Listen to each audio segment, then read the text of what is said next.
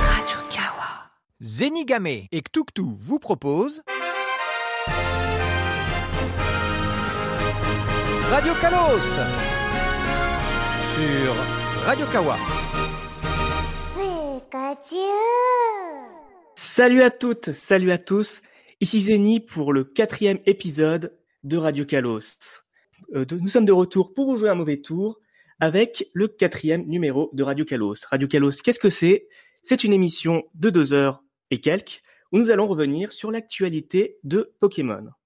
Le problème de l'actualité en ce moment, c'est que elle est pas très bouillante.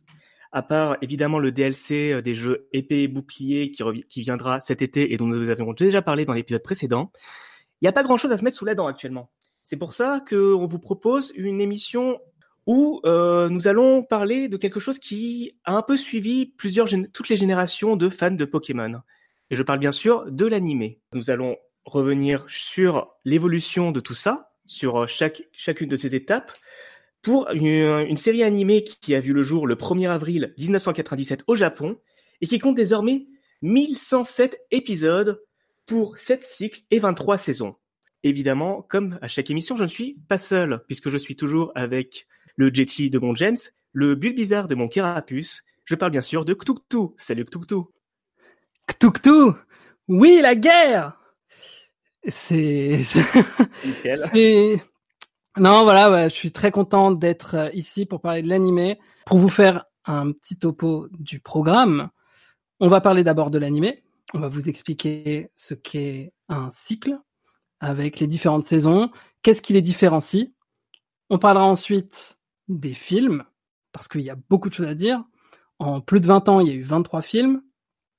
Pas tous très bons, certains sont bons. On a prévu que chacun de nos invités et nous-mêmes allons vous parler d'un film que nous avons choisi, sauf moi, mais on vous expliquera pour- pourquoi plus tard. Et ensuite, on parlera des spin-offs, de toutes les séries qui ont pu un peu sortir au fil de l'eau, et surtout du film live Détective Pikachu qui Bien est sorti l'année dernière. Et bien entendu, et comme tu l'as dit, nous sommes avec trois invités exceptionnels, chacun spécialiste de, du domaine. Nous commençons avec Togetsu. Salut Togetsu. Salut. Togetsu, tu es donc rédacteur chez Eternia, euh, lié à l'an- l'animé, euh, justement. Nous avons ensuite Ptirt. Salut Ptirt. Alors Ptirt qui, nous, qui est en direct du Japon, où il est 3 heures du matin. Merci encore de t'être réveillé exprès pour nous. Ah, pas de quoi. Donc, euh, Ptirt, tu es, toi, de ton côté, rédactrice chez Pokébip, également liée à l'animé. Et enfin, nous avons un très très gros masco- mastodonte pour euh, comme troisième euh, invité, en la Alors, tu vas te personne, calmer. en la personne de l'expert en doublage sur YouTube, Mr Fox. Salut Mr Fox. Bonjour. Ça fait plaisir d'être là. Et ben nous, Ça on fait est plaisir de t'avoir. On est super content de t'avoir de no- notre côté aussi. Donc, comme tu l'as dit, on va parler euh, des différents cycles. Alors, qu'est-ce qu'un cycle dans les dans l'animé? En gros, c'est chacun c'est chacun un groupement de plusieurs saisons qui se veulent être euh, chacun le représentant de chaque génération. Donc, euh, c'est Ruby Saphir, Diamant et Perle, etc. Sauf pour le premier cycle qui englobe Kanto et Johto. Et si vous le voulez bien, je vous propose qu'on enchaîne directement avec le tout premier cycle. C'est parti.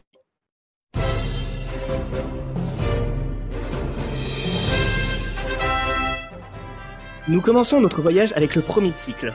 Sacha du groupe Palette est un jeune dresseur dont le but est de devenir maître Pokémon. Accompagné de son fidèle Pikachu et de ses amis Pierre et Ondine, il parcourra divers péripéties à travers Kanto, Johto et les îles Oranges. Mais attention à la terrible menace de la Team Rocket. Pour beaucoup d'entre nous, ça a été la série qui nous a permis de découvrir Pokémon et on a chacun des épisodes marquants dans nos mémoires. Ayant duré de 97 à 2002, en étant le seul cycle ayant couvert deux générations de Pokémon, c'est avant tout celle qui a duré le plus longtemps. Alors, euh, Mr. Fox, je me tourne d'abord vers toi. Euh, Est-ce que tu as de... que- Qu'est-ce que t'inspire ce tout premier cycle? Est-ce que tu as grandi avec?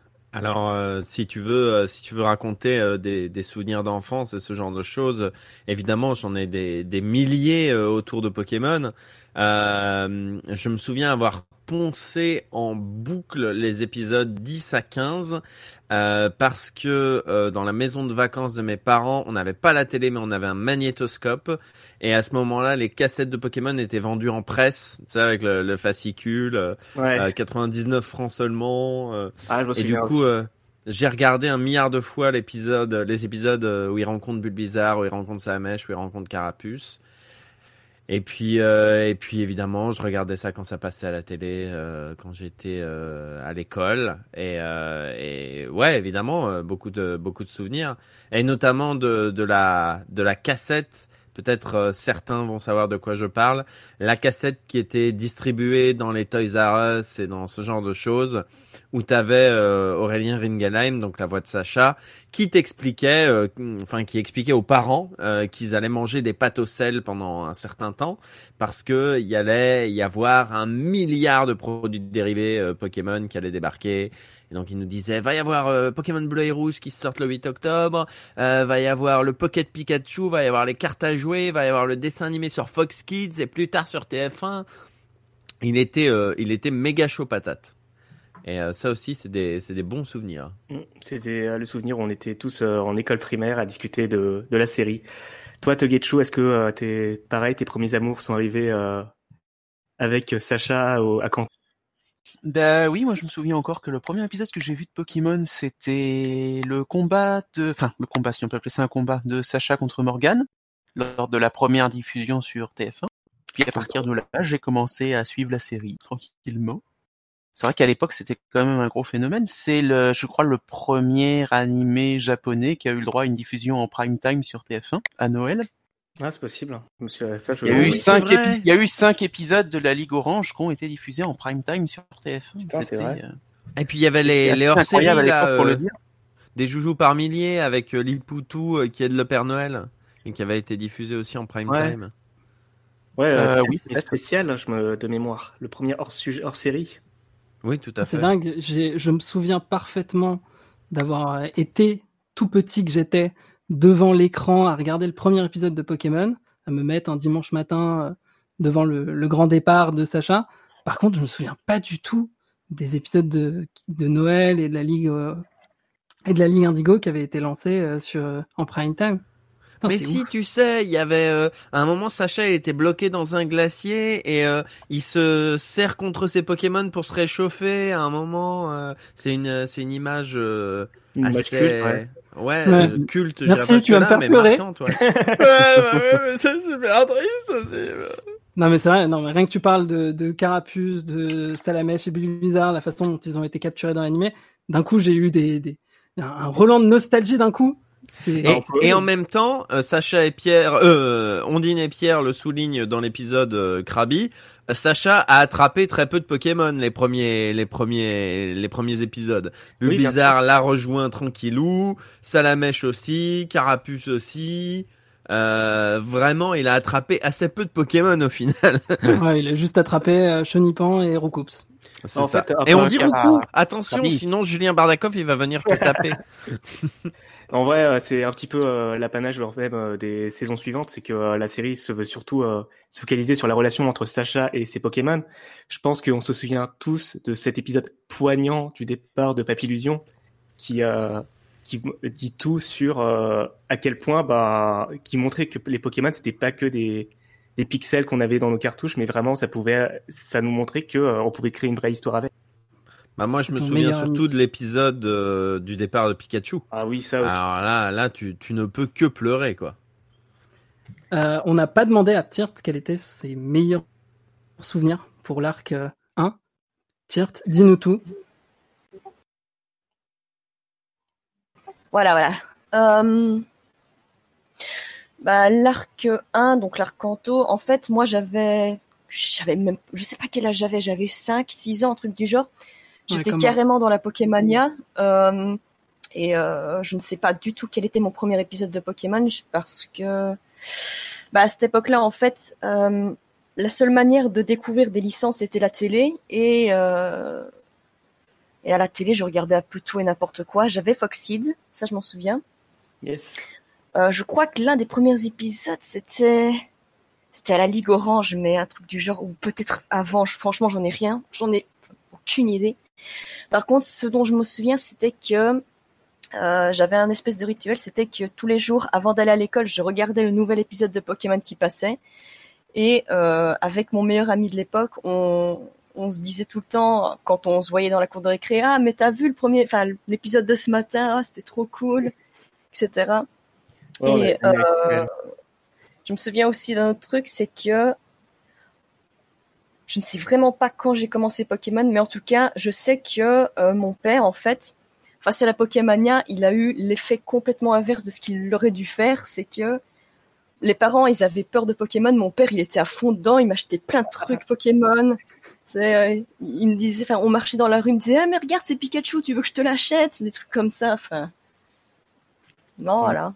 Bah, c'était aussi, au plein cœur de, de la Pokémania. On avait déjà parlé de ça au tout premier épisode de Radio Kalos, mais euh, clairement, l'animé jouait beaucoup sur, euh, sur l'ambiance générale euh, qu'on avait. C'est ça, euh, que c'est une des raisons qui a fait exploser à l'international euh, le, les jeux et, euh, et tout le merchandising qui est arrivé ensuite, quoi. Mhm.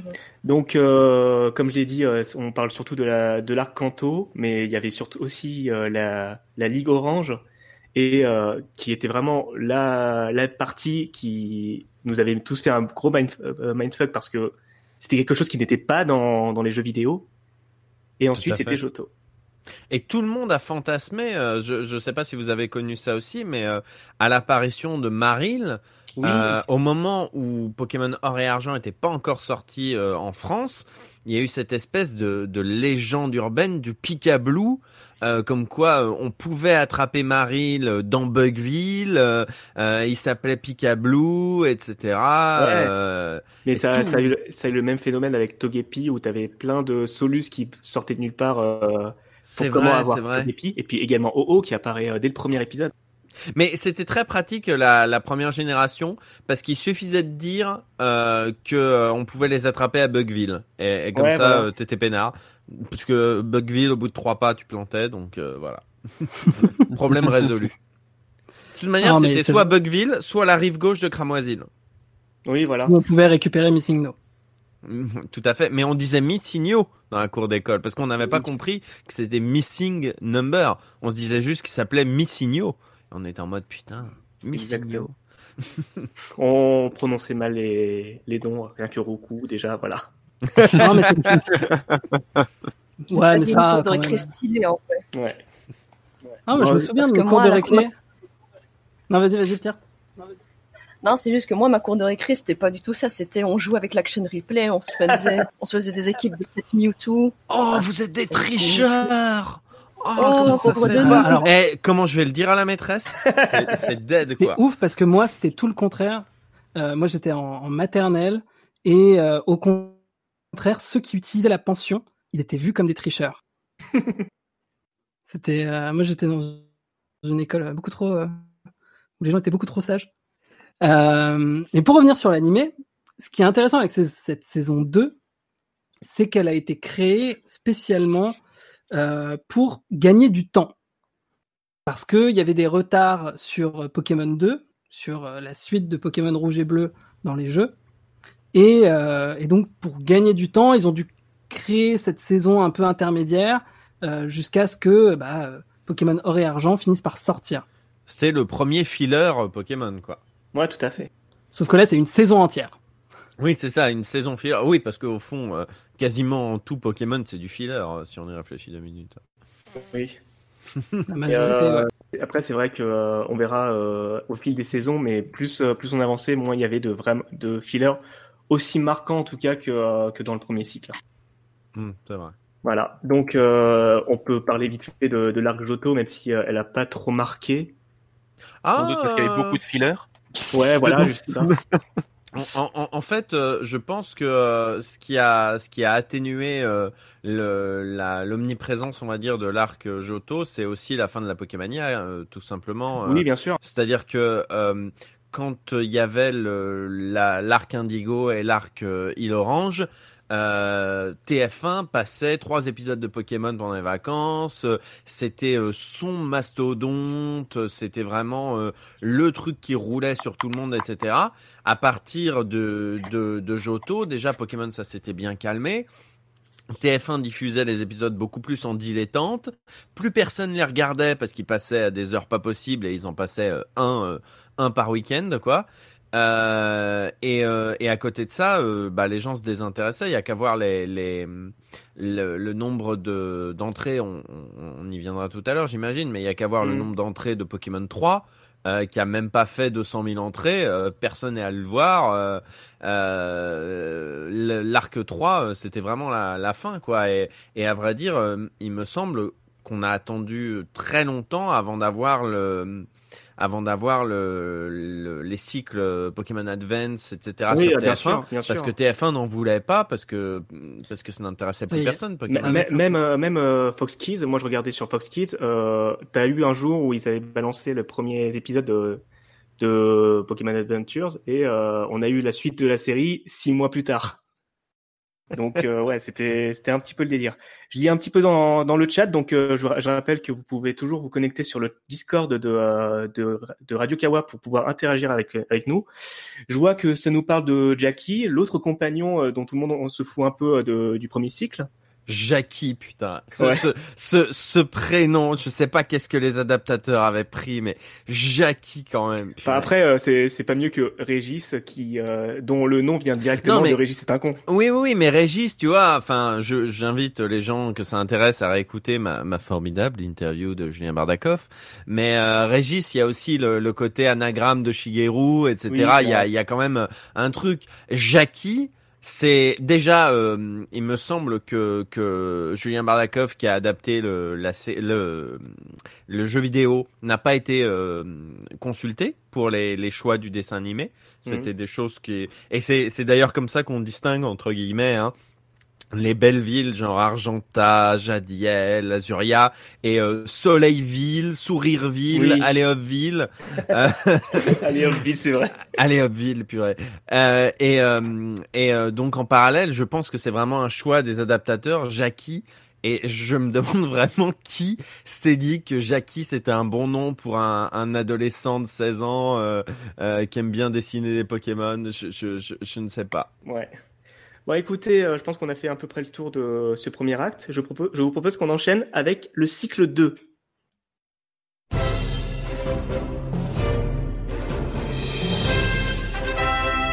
Après Kanto et Johto, nous passons au voyage à Owen dans le cycle 2. Ce cycle aura vraiment lancé un nouveau départ dans la série en 2002. Adieu Ondine, adieu la tenue emblématique de Sacha, au revoir à la plupart des Pokémon qui l'ont suivi jusqu'à présent, et surtout, adieu à la continuité entre les générations, avec un vrai gap dans la série. Ici, Sacha lance un tout nouveau départ dans une toute nouvelle région, en compagnie de Pierre, toujours présent, Flora, une coordinatrice débutante, et son petit frère Max, et, bien entendu, de Pikachu. Ah purée, le, le générique de, de la saison 6 en japonais il déchire quand même. Yes. Celui en version française déchire aussi, mais les, les... de toute façon, les génériques sont très très bons, quelle que soit la version. Ouais. Euh, ça- ouais, les, génériques rappés, euh, les génériques rappés de de, de la VF, euh, moi il y a un moment je pouvais plus. Hein. Ouais, on aurait même pu faire un, un petit, une petite section sur euh, les musiques de fin, euh, genre euh, le retour de, sur la ville de Jadiel ou le Pokérap, mais ça aurait, on aurait pris trop de temps pour en parler aussi. Togetsu, est-ce que tu as, est-ce que tu as suivi ce cycle-là et qu'est-ce que tu en avais pensé? Je n'ai pas entendu. Qu'est-ce que tu as pensé de le voyage à Owen de Sacha? Ah bah alors pour ce fameux cycle 2 ou 3 ou 4, ça dépend comment on se place, si on est français, anglais ou japonais. Euh, et ben c'était quand même compliqué à suivre parce que c'est le moment où ça ne passait pratiquement plus à la télévision. TF1 passait un épisode par semaine et donc c'était complexe. On va dire ça comme ça pour suivre la série. Hmm. Pour Et n'ayant poli, pas, alors je sais plus, je sais plus sur quoi c'était pas, ça passait en câblé à l'époque. C'était pas Jetix ou quelque chose comme Euh, ça? Si c'était que- Jetix. Ça devait être Jetix, et quand on Ouais, n'avait pas Jetix, on était un petit peu en mode, euh, voilà. En plus, Jetix TF1 qui n'était que le nouveau nom de, qui était que le nouveau nom de Fox Kids, hein, euh, pardon. Oui, oui, oui, oui. TF1 qui ne passait même pas les, TF1 qui ne passait même pas les génériques pour euh, gagner Ah ouais, le plus d'espace possible pour euh, mettre de la pub à côté. Donc en fait, euh, c'était c'était vraiment compliqué. Oui, je me souviens de ça. Après, de Generation en français, bah, c'est le moment où l'humour de la série aussi commence à baisser sérieusement. Et... Ouais, c'est vrai. J'avoue que j'ai regardé. j'ai pas, un souvenir. Excuse-moi. Non, je, je disais, j'avais regardé le cycle 2 bien plus tard. Genre, euh, bah, j'avais j'avais 20 ans à cette époque. Euh, et euh, je et vraiment, euh, je ça c'était totalement différent de mes souvenirs. La Team Rocket qui était quand même assez drôle dans le cycle 1 avec quand même un côté très narquois, était devenu juste ridicule à partir de ce, de ce cycle. Ce qui était dommage parce que c'était vraiment mes préférés à cette époque. J'allais en parler, j'allais dire, c'est c'est à ce moment-là que la Team Rocket a arrêté de me faire rire. moi. Bah, c'est le moment de la Team Rocket avec euh, les, les visions bizarres de Miaous qui se met à imiter la voix de Giovanni dans Ah son oui. costume orange fluo. Et à, imagine, à se dire, imaginez le boss qui fait ci ou ça. Et à chaque épisode, pratiquement. Tu l'imites vachement bien. Mais oui. Imaginez le boss qui décide de prendre un bain avec euh, des axolotos. Et les axolotos lui font des chatouilles aux pieds avec point glace. Euh, oups. Mais dis donc, ce serait pas toi le, le doubleur officiel? Non. Après, je toi- vous trouve, je vous trouve un peu dur justement avec cette, euh, avec ce cycle parce qu'il y a quand même l'arrivée de Flora, qui est un personnage assez différent de d'Ondine et qui apporte assez de, enfin, de, un rafraîchissement à la formule. Est-ce que Oui, tu que- pourrais nous parler un petit peu d'elle, euh, Ptirt Parce que je sais que tu as Euh, beaucoup de persos. Oui, euh, beaucoup de persos, je sais pas. Euh, bah, en gros, c'était la première fois en fait dans l'animé qu'il y avait un personnage qui était là exprès pour vendre les, enfin, son jeu respectif. La première fois, c'était surtout Sacha. On dit mais pire, c'était surtout les représentants de euh, Rouge et Bleu parce qu'ils étaient les premiers champions. Mais Flora, elle va apporter surtout toute la diversité nouvelle qu'il y avait dans Ruby et Saphir et notamment les concours. Et euh, ce qui m'a surtout plu avec elle, c'est que euh, va devenir en fait cette espèce de Sacha au féminin et pas seulement une espèce de compagne d'aventure, voilà, qui est juste censée être le sidekick de Sacha. Oui. Moi, j'aime bien. Elle apporte vraiment une nouvelle dimension à l'animé. Et en ce qui concerne euh, bah, la, enfin, le cycle 2, du coup, pour le coup, Ouais. euh, euh, c'est vrai que le ton a commencé à changer à partir de ce moment-là parce qu'en fait, dans les premières saisons, enfin, surtout dans le premier cycle, le, le problème, il vient un petit peu de d'un peu n'importe où. Il vient du Japon et aussi des Américains. Au Japon, en fait, la série, enfin surtout la saison 1, elle a été faite pour un public japonais et à ce moment-là, ils se rendaient pas compte que euh, ça allait être exporté, qu'il y allait avoir un boom, que euh, d'autres spectateurs qui ne sont pas japonais euh, allaient regarder l'animé. Et alors, ça a continué comme ça jusqu'à la saison 5 inclus. Et à partir de la saison 6, ils se sont dit, bon, maintenant, euh, on va un petit peu plus se concentrer sur les jeux, on va se concentrer sur un public qui n'est pas forcément japonais. Et là, en fait, euh, l'animé a un peu plus suivi une ligne un peu plus commerciale, je trouve. En fait, c'est moins adapté, enfin, c'est moins une adaptation, je trouve, des jeux vidéo. Ça Mhm. suit beaucoup plus la trame scénaristique des jeux, ça fait beaucoup moins de, bah, de Ouais, ce ça- délire, j'ai envie de dire. Moi, l- l'impression que j'en avais, euh, euh, pardon, euh, tu, tu voulais dire quelque chose hein? Non, non, vas-y, vas-y. Moi, l'impression que j'en avais, c'est un peu à ce moment-là que j'ai j'ai arrêté de suivre la série, notamment, euh, comme l'a dit euh, Togetsu, parce que ça ne passait plus. Juste, euh, au bout d'un moment, euh, moi, je, je vois le, la, la fin du, du premier cycle avec la quête ultime, etc. Je, je le disais tout à l'heure en antenne, fallait télécharger les épisodes au format Real Player sur IM, parce que vraiment, c'était impossible de les choper en diffusion. Euh, et euh, le, la, ce, ce deuxième cycle, euh, Advanced Generation, et puis euh, même les saisons 7, 8, 9, etc. En fait, euh, l'impression que j'en avais, c'est que c'était hyper dur de trouver des épisodes pas filler. C'est-à-dire que sur les sur les premières saisons, même si effectivement il y avait beaucoup de de, de fillers, euh, comment dire, il y a quand même de temps en temps Sacha qui gagnait un badge ou qui affrontait Régis ou euh, ou euh, qui, qui allait au, au plateau Indigo, etc. Et euh, il- vous vous allez me redire combien il y a de saisons pour ce l'arc euh, ON, mais il me semble qu'on a Quatre. mis quatre saisons. Voilà, on a mis quatre saisons pour choper les huit badges et faire la ligue. Et euh, et euh, Non, sinon alors trois. Techniquement, trois pour, euh, pour la Non, Ligue. trois et pour la. Ligue et un pour le, le Battle Frontier. ah oui c'est ça, il y a Battle Frontier, c'est ça. Deux et demi, Mais, un et demi, on va dire. Mais voilà, du coup, euh, on, on se retrouve, euh, on se retrouve avec euh, des épisodes euh, avec un peu toujours le même format. euh, euh, Sacha et ses amis qui débarquent, qui découvrent un Pokémon qu'ils avaient jamais vu avant. Ils découvrent qu'il y a des personnages tertiaires qui ont une intrigue autour de ça. La Team Rocket va essayer de choper ses Pokémon. Ils vont échouer. Sacha va repartir. Et c'était ça en boucle avec vraiment des épisodes badge très très rares. Après Ouais. voilà, moi c'est l'impression de de de d'ados que je que qui avaient du mal encore une fois à choper la série en diffusion. Mais euh, peut-être vous allez me, me contredire et me dire que c'est pas aussi simple. Non, que ça. moi, euh, moi, je suis plus ou moins d'accord avec toi. Cela dit, je vois que euh, sur le chat, ça commence déjà à parler euh, de entre Flora et, de, et, et Aurore, et donc je vous propose qu'on enchaîne donc avec le cycle 3.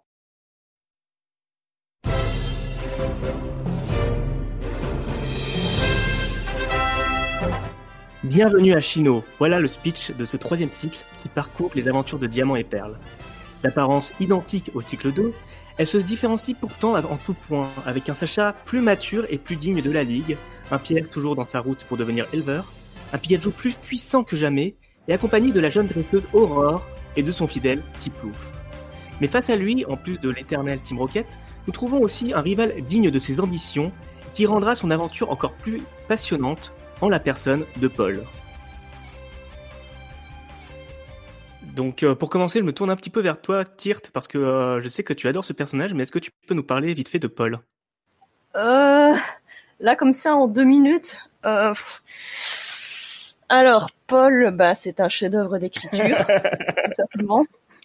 Non, alors en fait, le truc, euh, comment expliquer ça en deux minutes?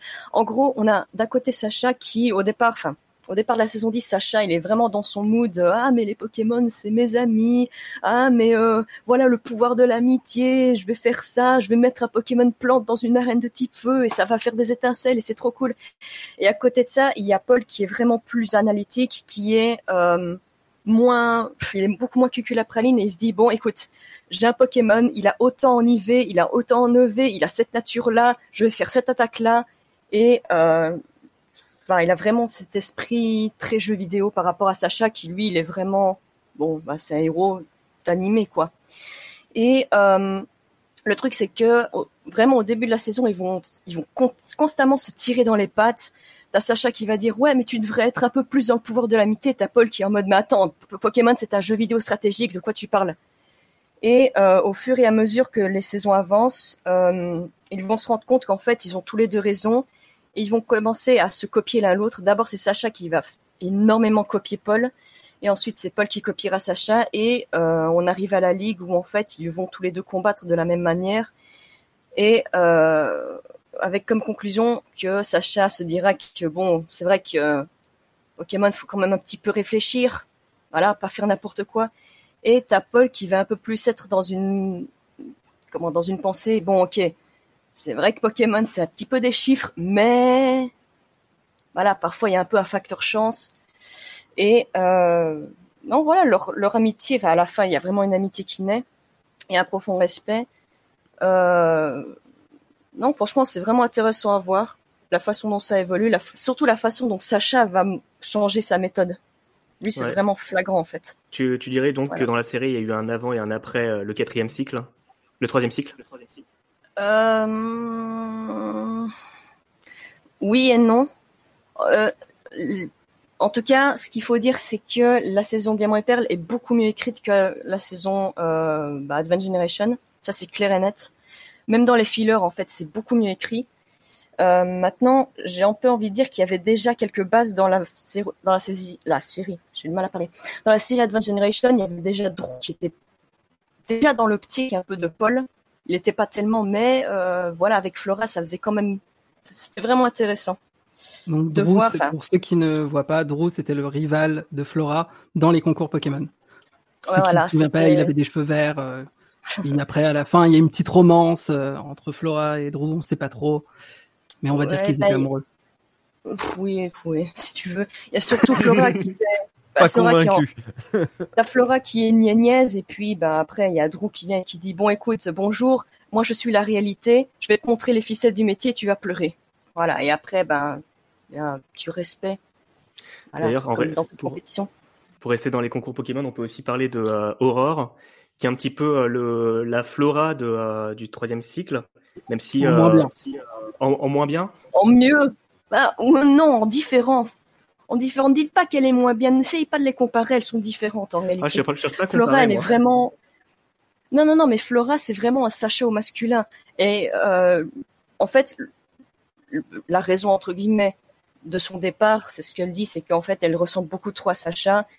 Et euh, en fait, quand elle entre dans les concours, elle fait exactement comme Sacha dans les combats. En fait, elle regarde son Pokémon, elle dit, ok, bon, ce Pokémon-là, il a des grosses griffes, il a des grosses pattes, et ben, je vais faire une chorégraphie avec ses pattes. C'est ce qu'elle fait avec Galifle notamment.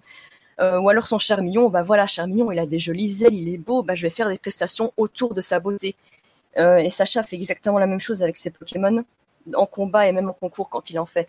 Mais Flora, euh, pardon, Aurore, c'est vraiment en mode, bon écoute, chaque Pokémon a sa beauté, et ce que je vais faire dans les concours, c'est pas forcément montrer qu'ils sont tous différents, mais plutôt que peu importe le Pokémon, il peut être beau sur scène et on va s'amuser.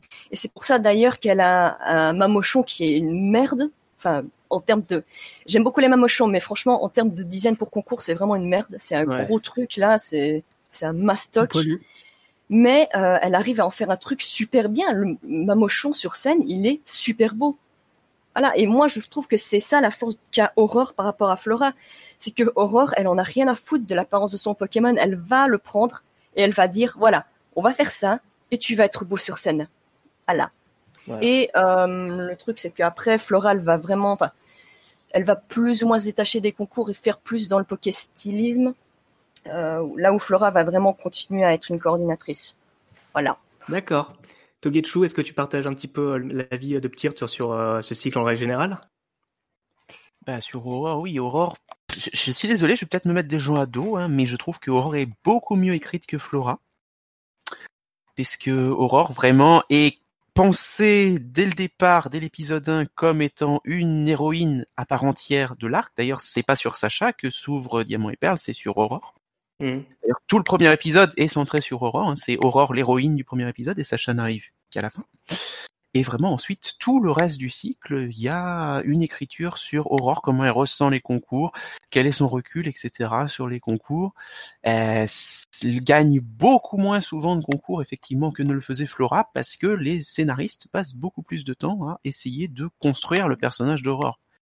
Là où Flora, comme l'a dit euh, Ptirt, est un peu plus bourrin et va un petit peu plus essayer de faire comme Sacha et y arrive comme ça.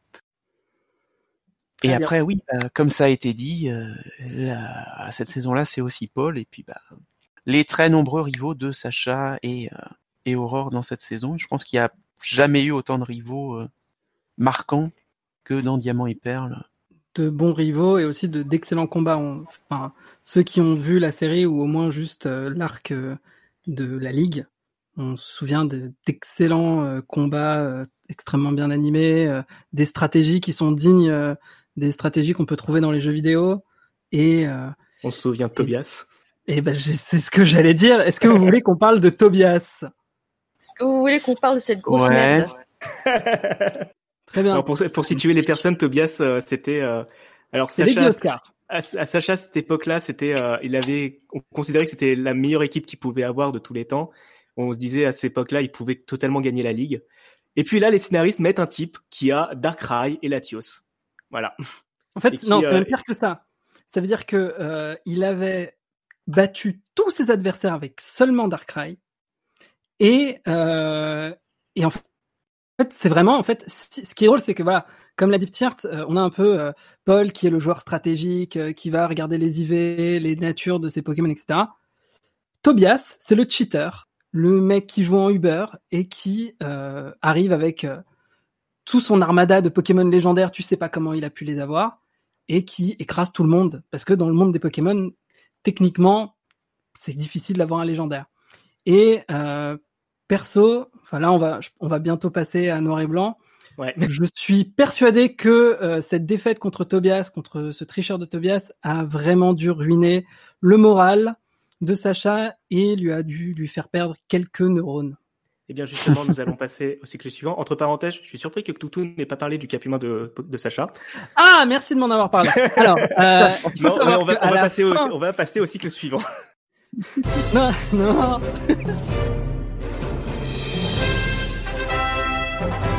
Si la cinquième génération est souvent citée comme la meilleure génération pour les fans, dans la- dans l'animé, c'est tout le contraire. Best Witches, le nom de ce cycle 4, se passe bien à Unis avec de tout nouveaux compagnons, le champion d'arène Rachid, et Iris, une éleveuse de dragons toujours accompagnée de son coupe-note. Mais malgré tout, mais malgré toutes ces belles promesses et de nouvelles techniques d'animation, cette aventure n'a jamais su atteindre le cœur des fans. Pourquoi? Les premières grosses absences de la team enquête en sont les pre- en sont-elles les premiers responsables? C'est ce à quoi nous allons essayer de répondre. Je pense que Donc- la réponse est simple. Qui veut, qui veut attaquer, qui veut ta- attaquer, euh, commencer à attaquer euh, cette, ce, ce cycle?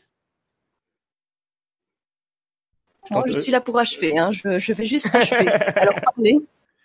Voilà, je, te, je te sentais chaud, Toutou. Ah non, mais après, je je l'ai pas vu autant que, que nos invités. Euh, en tout cas que Togi et Ptir. Là, si vous entendez pas trop Mr. Fox, c'est normal, c'est parce qu'on est plus du tout dans son expertise. Ah ouais, Lui, comme, je disais, moi euh, j'ai coupé, euh, j'ai coupé Pokémon, euh, le dessin animé, en tout cas la- l'animé, les films je les ai tous vus, mais l'animé j'ai coupé à, au, au deuxième cycle. Non, mais t'inquiète, on, on, on te rappellera très vite pour les films. parce qu'on sait que tu as beaucoup de choses à dire sur eux. Et, mais ouais, non, bah en fait c'est- juste Sacha est redevenu un, comme le dit si bien une de ses compagnons, un bébé. Et euh, il, enfin, en fait, on passe de Diamant et qui euh, a euh, bah, des stratégies bien réfléchies, etc., une vraie évolution de personnage et de maturité pour Sacha. Et là, on le retrouve, il a de nouveau 10 ans. Bon, il avait toujours 10 ans avant, ça, ça ne change pas. Mais c'est vraiment de retour un, un gosse et il est insupportable. Mais pas le genre insupportable de la première saison où bah voilà, il débute, il sait pas trop. Là, il fait des erreurs mais terribles. Je me souviens de la, de la ligue, je vois surtout les épisodes de la ligue et c'est terrifiant le fait que il arrive à la ligue et il, n'a quasiment que des Pokémon, enfin, il a tous les starters mais ils sont tous au stade 1 sauf euh, Gros Tichon. Mm. Et donc, euh, bah, t'as, euh, t'as euh, Oshawott, je me souviens plus de son. le- Ma- en ma- français. Moustillon, le Moustillon. Meilleur, le meilleur Pokémon de Sacha de tous les temps. Désolé, je garde mes positions là-dessus. Je l'aime pas du tout dans l'animé, pourtant c'est celui que je prends tout le temps, et qui se retrouve à se battre contre un Sarmurail. Et, euh, et on est censé euh, te dire oui, Sacha a une chance. Non, il a aucune chance. et enfin, et c'est c'est c'est assez terrible en fait de, de voir cette, cette déchéance de la part de Sacha. Moi, je me souviens surtout des, justi- des justifications de la déchéance de Sacha. Déjà, bah, on peut estimer, comme tu as dit, que euh, la défaite contre Tobias pourrait éventuellement, pourquoi pas, euh, être une raison. Il y avait aussi le fait que dès le premier épisode, Sacha rencontre un Zekrom qui aurait apparemment euh, pris euh, tout le pouvoir de Pikachu et l'aurait renvoyé au niveau 5. C'est pour ça qu'il se fait euh, direct euh, avoir par un Vipellière euh, dès le premier tour après avoir euh, fini euh, ex aequo contre un Latios. Mais euh, voilà, je, euh, Togetsu, euh, je me tourne vers toi. Euh, Qu'est-ce que tu peux dire là-dessus? Sur l'arc noir et blanc, c'est beaucoup de soupirs. des, des soupirs, des soupirs de déception, bah déjà parce que l'arc noir et blanc a eu le, le malheur de tomber l'année euh, 2011, la fameuse année où il y a eu le, la catastrophe de Sendai et que donc tout un pan de ce qui avait été écrit pour euh, noir et blanc a sauté. Ah, je savais pas ça, tiens. C'est à ce moment-là, normalement, pendant l'arc de Volucité, qu'il y aurait dû y avoir une confrontation entre la Team Plasma et la Team Rocket qui n'aura jamais quitté les, les locaux de les locaux de qui ont qui fabriquent l'animé puisque de La toute Team façon OLM. euh, La team OLM. OLM. C'est ça oui. puisque de toute façon bah, c'est des épisodes que l'on ne verra pas alors beaucoup de réutilisation des plans de ces épisodes dans Best Wish 2 pendant l'arc de Meloetta tout de même. Mais voilà, euh, clairement, on se demande pourquoi pendant 26 épisodes, on nous présente une espèce de Team Rocket sérieuse alors que ça ne servira jamais à rien. Non, je retiendrai surtout de cet arc-là euh, Rachid, surtout en version originale, parce qu'il est tout de même doublé par Mamoru Miyano, qui a fait euh, quelques personnages euh, très importants de la Japanimation, hein, ne serait-ce que Light Yagami de Nef Note, euh, ou euh, qui a doublé aussi des virage. personnages, qui a doublé aussi des personnages de Fullmetal Alchemist, qui a doublé Durarara, plein de très très bons doubleurs, et qui du coup bah fait une prestation dans Pokémon qui est euh, qui, qui rend son personnage beaucoup plus attachant que dans le doublage français par exemple. Ouais, le- dans le doublage à- français, il a une voix très nasillarde, qui est insupportable. hein. Il est insupportable en VF, Rachid. Pour moi. Mais le Kurt achève. Euh, euh, franchement, allez, sur papier, Best Wishes avait pas l'air trop mal, mais en théorie, enfin dans la pratique plutôt, c'est c'est vraiment une catastrophe. Moi, je pense pas que ça. Le problème, c'était qu'il y avait eu euh, toute cette histoire avec Fukushima. Euh, pour moi, le problème, c'était déjà à la base. Enfin, c'est pas parce que tu enlèves deux épisodes que tout d'un coup ta saison, bah, elle fout le camp. C'est pas possible. Enfin, c'est pas, par exemple, c'est pas parce que tu enlèves deux pages d'un livre que tout d'un coup le livre il est mauvais. Ben non, le livre il est déjà mauvais à la base. Et en, en l'occurrence, euh, ce que les Japonais avaient voulu faire avec Best Wishes, c'était faire un reboot total de la série euh, et reprendre Sacha depuis zéro et du coup euh, faire table rase de tout le passé. Le problème c'est que plusieurs fois, on va faire des, des callbacks à euh, aux précédentes aventures de Sacha. Du coup, ça va faire énormément d'incohérences et euh, bon, au-delà de ça, Moi, je bah, sais pas. Vu que, Non, mais vu que parles ça- juste, non mais Oui. juste vu que t'en parles, j'ai encore très très mal accepté le fait que Dracofeu revienne dans la saison 16. Bah de- le justement, Dracofeu de Sacha revienne dans la saison 16, ce qui est qui est un très bel épisode. Hein. Enfin, il- c'est avec un mode flashback, etc. euh, qui sont refaits. euh, ça mais avec euh, le fait c'était sympa. comme bah, oui, justement, non, voilà, cette petite confrontation On avec parler. c'était sympa, mais qui reviennent comme ça, juste en mode, euh, allez, faut un peu de nostalgie euh, pour euh, pour relancer la dynamique. euh, moi, je l'ai toujours au travers de la gorge. Bah justement, allez, on parle de ça. Alors, euh, les Japonais, dans leur euh, illumination, se disent on va faire un reboot. Euh, N'en déplaise aux fans de la première heure qui continuent de regarder Pokémon, qui sont alors presque adultes. Moi, j'avais, quoi, 16 ans, 17 ans. Et puis, tout d'un coup, ils se rendent compte, les, enfin, ils se rendent compte, les Japonais, que le taux d'audience des épisodes a énormément chuté. Genre, saison 1, c'était 5% du taux d'audience. Best Wishes, c'était 2,34. C'était en- extrêmement bas, même pour l'époque. Euh, alors, ce qu'ils sont dit, c'est que, bon, vous savez quoi, on va faire machine arrière, on va faire genre Sacha, en fait, c'est toujours le même que celui de Sino. On va créer encore plus d'incohérence et on va faire revenir euh, Dracofeu. Et euh, en même temps, on va aussi faire revenir toute la hype de la première euh, saison, avec notamment Mewtwo dans le film, bah du coup, un film, Ah je oui, sais exact. combien, j'ai plus envie de réfléchir, 16. voilà. Ah non, mais c'est plein de mauvaises idées sur mauvaises idées. Du coup, bon, Ouais, il- revient, mais en vrai, il est moins spectaculaire, je trouve. C'est vraiment Oui. faire revenir Dracofeu pour faire revenir les fans. Euh, Ouais, ils vont, ils vont même reproduire un, é- les, les- en un épisode, ils vont reproduire tout l'arc de, de Chenipan. Sacha va capturer Ouais. un Chenipan qui va évoluer et ensuite dire adieu euh, quand il aura évolué en Papillusion. Oui. C'est, euh, c'est, c'est. Puis il y a, il y a aussi N qui apparaît, euh, je crois aussi dans la saison 16. Vers la toute fin, ouais. Et, Oui. et Ouais. ça, et c'est juste nul. Enfin, il a, c'est vraiment. En fait, si N, vous voyez à quel point il est classe dans les jeux, dans euh, dans l'animé, c'est euh, c'est un mec de Greenpeace. c'est Je exactement. pense que la comparaison est, est là. Salut, t'as deux minutes pour un sondage euh Non, mais je te jure, c'est ça. Il va sauver un guerrier aigle euh, et je crois qu'il y a peut-être un moment où t'as Shiram qui apparaît et puis basta quoi. C'est c'est c'est assez triste. Je pense que le mieux c'est qu'on passe. euh, Ouais, on, Ah, on- si, on je peux, si on peut, si on peut Allez, finir d'enterrer. Witch, si on peut finir d'enterrer Best Witch, je sais pas si vous avez regardé la, la patte artistique aussi de la série, Ouais. qui utilise du coup beaucoup moins de d'effets d'ombre et de lumière. Qui utilise beaucoup plus des effets d'aplat et pareil, les arrière-plans de la série sont beaucoup moins travaillés qu'avant. On a vraiment l'impression de regarder parfois des dessins d'enfants en arrière-plan.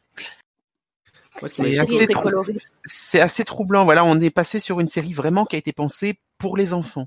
C'est vraiment Ah, ça. si- si oui, c'est pensé si on- pour les enfants. si on parle d'animation, moi, ce qui m'avait quand même marqué à ce moment-là, pour quand même donner un côté positif, c'est l'amélioration de l'animation de l'évolution des Pokémon. Voilà, voilà. C'est bon. Et l'arrivée- de beaucoup plus de CGI de meilleure qualité aussi.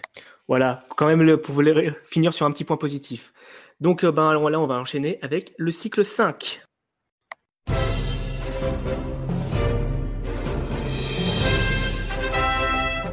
Après les heures sombres de noir et blanc, place à la beauté des paysages français avec ce cycle 5 qui parcourt les aventures de X et Y. Sacha a grandi et est devenu un dresseur Pokémon accompli. Accompagné de Serena, Lem et Clem, il saura réunir la meilleure équipe possible de Kalos pour tenter d'atteindre la Ligue. Cette saison est avant tout marquée par ses climax, que ce soit la forme slash transformation inédite pour l'amphinobi de Sacha qui a été créé exprès par l'animé, ou son final avec l'arc Zygarde qui aura marqué tous les spectateurs assidus de l'animé. Et le retour du générique attrapait les tous. Ouais, aussi. Alors, déjà, petite précision, euh, moi je me suis arrêté euh, avant le début de ce cycle-là, donc euh, là je suis complètement en terrain connu, donc je préfère vous laisser parler, euh, laisser vous donner votre avis euh, à ce sujet, Togetsu. Bah, je vais pas pouvoir dire grand chose sur le site XY parce que c'est le cycle où j'ai décroché pendant l'intégralité du cycle pratiquement et à chaque fois que j'essayais de m'y remettre, j'ai jamais accroché un seul épisode que j'ai vu. Super, alors cycle suivant. Non, euh, Tirt. Euh, Qu'est-ce que je peux en dire? Euh, Non, bah déjà, quand on passe de Black and White à XY, euh, forcément, ça ne peut être que positif. On a une nette amélioration de la qualité, enfin qualité en général, qualité artistique, qualité d'écriture. J'aime beaucoup d'ailleurs les, deux premiers épisodes qui sont en fait, enfin, qui sont ce qu'on appelle en littérature entre guillemets des, ouvertures d'opéra, c'est-à-dire qu'en fait, tout, au début des opéras, en fait, tous les personnages vont apparaître, tous les leitmotifs, etc., les musiques, les instruments, ils vont apparaître pour euh, présenter euh, d'une manière générale toute l'intrigue au, aux spectateurs. Et euh, le truc, c'est que ces deux, ces deux premiers épisodes, ils vont être en fait euh, les annonciateurs des lesquels? Les cinq der- derniers épisodes avec le climax de l'arc Zygarde où on a exactement les mêmes éléments. On a, euh, on est dans la ville de Kalos, on a Sacha et le Poké Group qui doivent se battre contre un dragon. Donc dans les premiers épisodes, c'est Karchakrok au sommet de la tour prismatique. Dans les derniers épisodes, c'est Zygarde au, sommet de la tour prismatique. Il y a euh, Kalos qui est à feu et à sang, etc. Tout le monde qui est concentré. Euh, les méga évolutions, surtout, il y a euh, Braz Méga qui apparaît dans les premiers et derniers épisodes. Voilà, c'est vraiment bien fait, c'est vraiment bien ficelé. Mhm.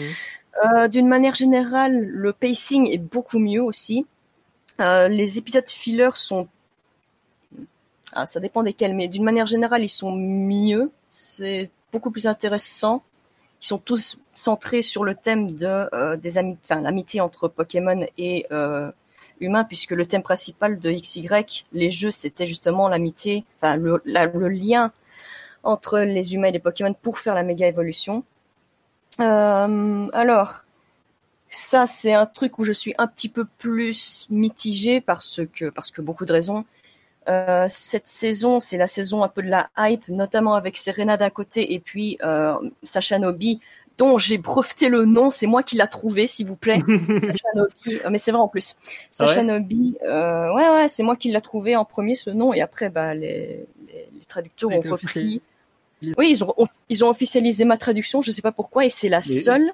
C'est c'est la enfin la version française est la seule où on appelle Sacha Nobi Sacha Nobi. Sinon, il s'appelle. Sacha H Greninja, il s'appelle Satoshi Gekoga, même en espagnol, etc. C'est pas non, il y a Bah, en fait, on a, une, on a une célébrité euh, dans le, sur le chat.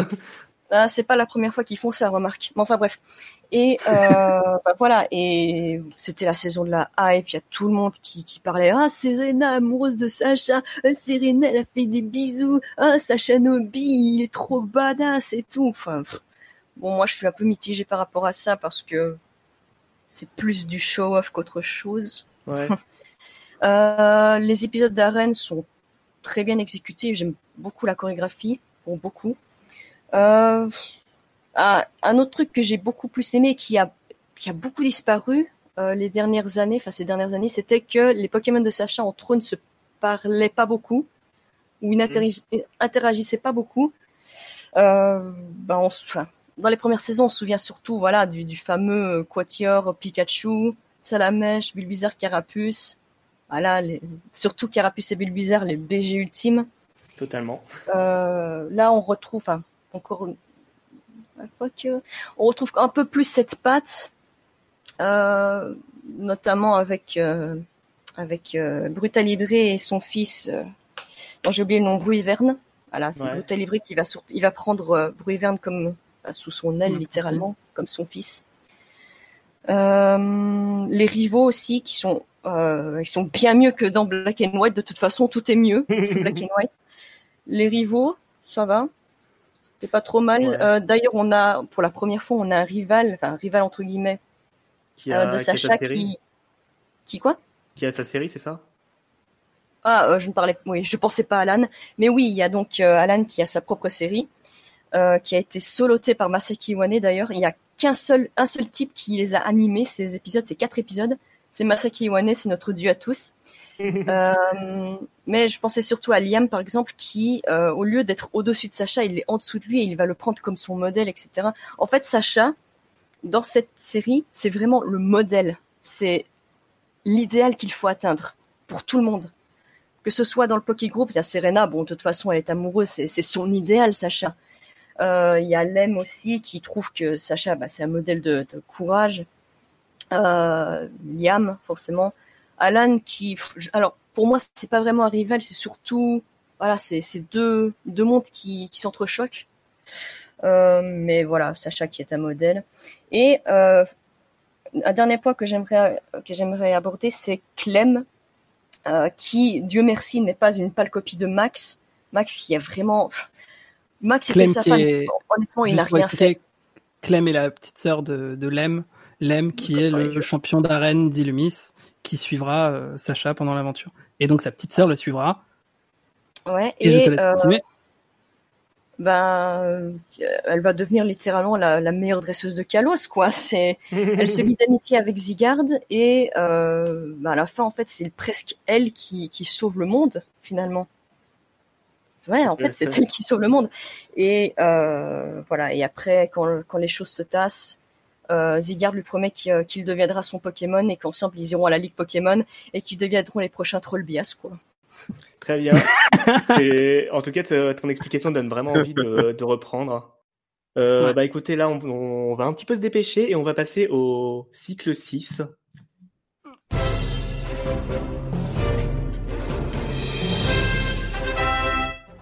Après cinq cycles à parcourir la Terre entière, voilà que Sacha finit par se sédentariser sur l'archipel d'Alola. Un cycle unique en son genre avec son éventail infini de nouveaux personnages, que ce soit Barbara, Nephi, Crit ou encore Gladio.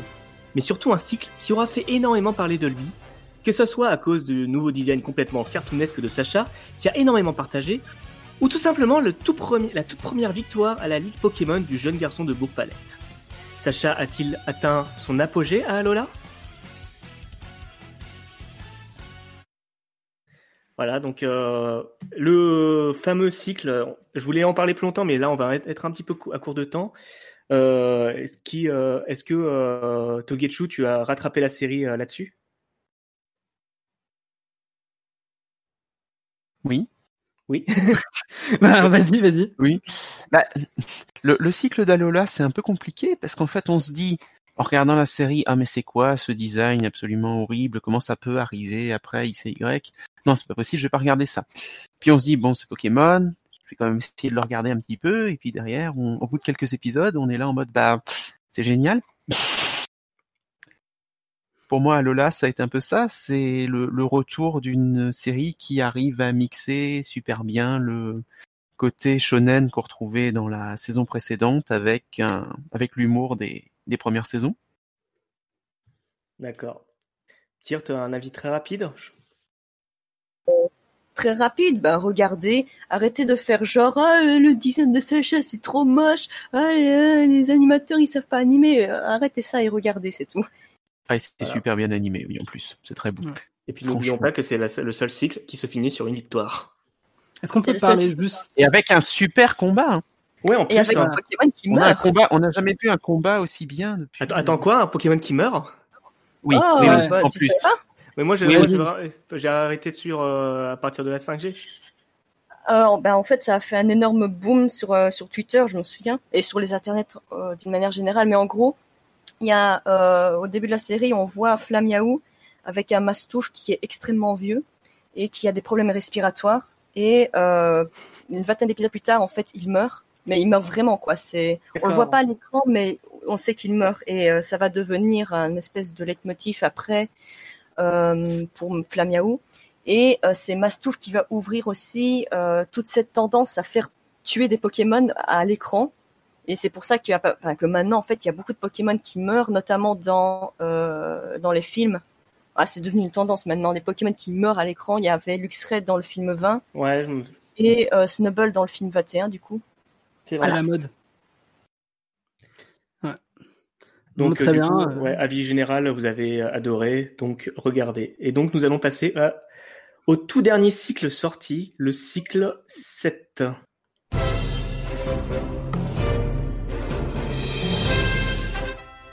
Est-ce le cycle final de la série? C'est ce qui semble entrevoir le tout dernier cycle en cours, Pokémon Journeys.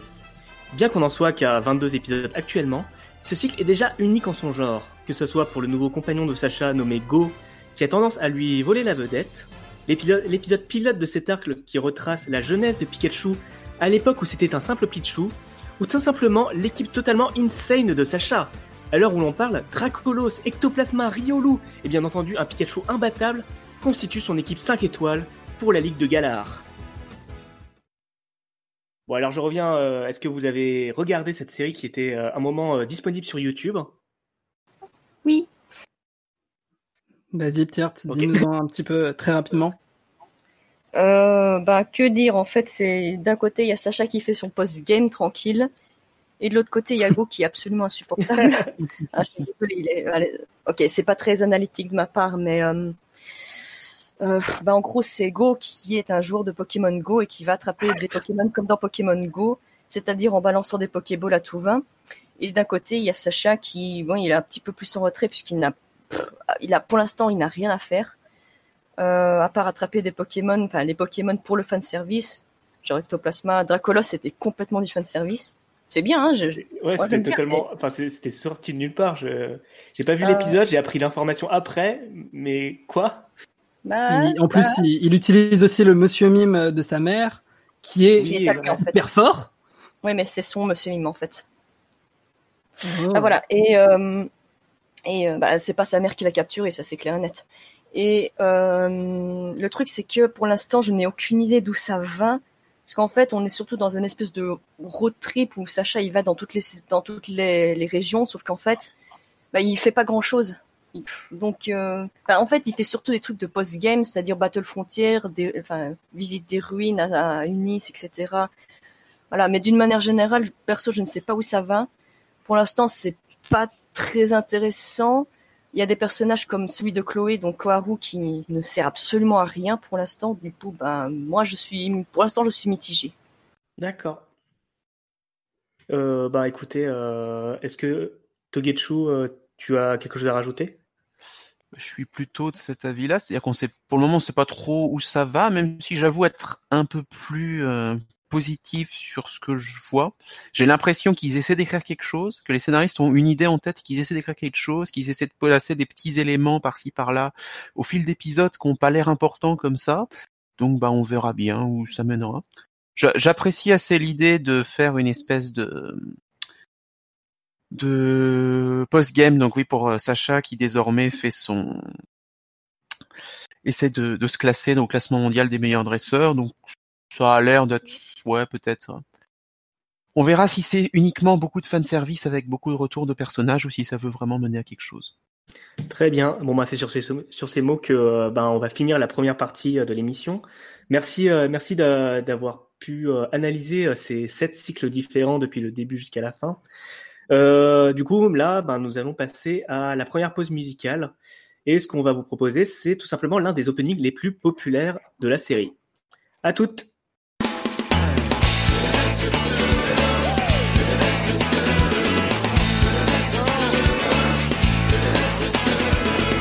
On veut tous être nos meilleurs dresseurs et prouver de quoi on est capable. On veut tous se montrer à la hauteur d'un destin qui paraît incroyable. Chaque jour qui passe, tu progresses et tu deviens plus fort. Tu te surpasses, et tu t'améliores. Le monde change tout autour de nous. Le monde change et devient flou. Le monde change, c'est fou. Et reste le même malgré tout. Car il faut tous les attraper. Être le plus déterminé.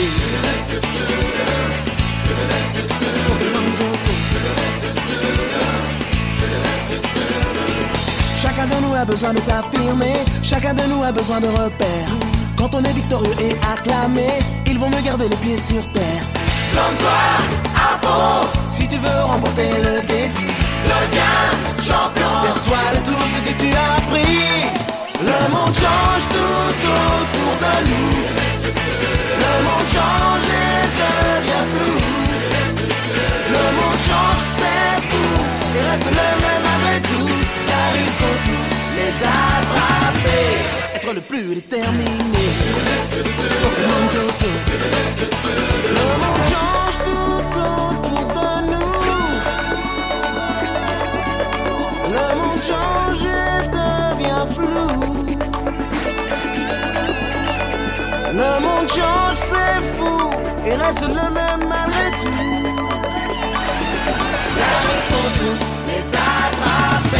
Et être le plus déterminé.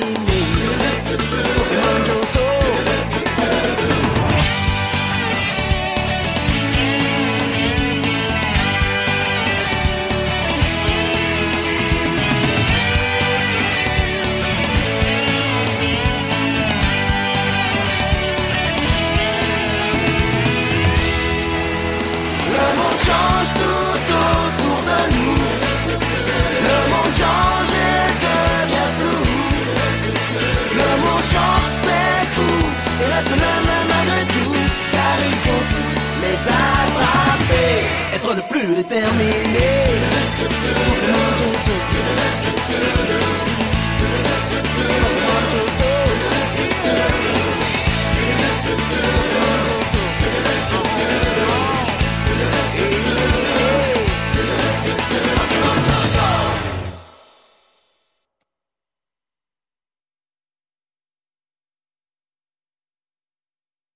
On dit souvent que tout était mieux avant. Euh, Qu'en pensez-vous, euh, Papy Groublin? C'est vrai, c'est vrai. Tout était beaucoup mieux avant. À l'exception de la difficulté de l'accès à la musique japonaise. Coucou, c'est Amo. Kaorin, c'est le podcast musical dédié à la culture visuelle japonaise. Générique et soundtrack d'animé, JRPG, visual novel, toutes les époques, tous les genres, que vous soyez otaku ou non. Kaorin, votre podcast musical d'une heure trente sur la culture visuelle japonaise, c'est sur Radio Kawa. Puis on n'avait pas de doujin hentai ni zekoi non plus. Mais arrête, Pépé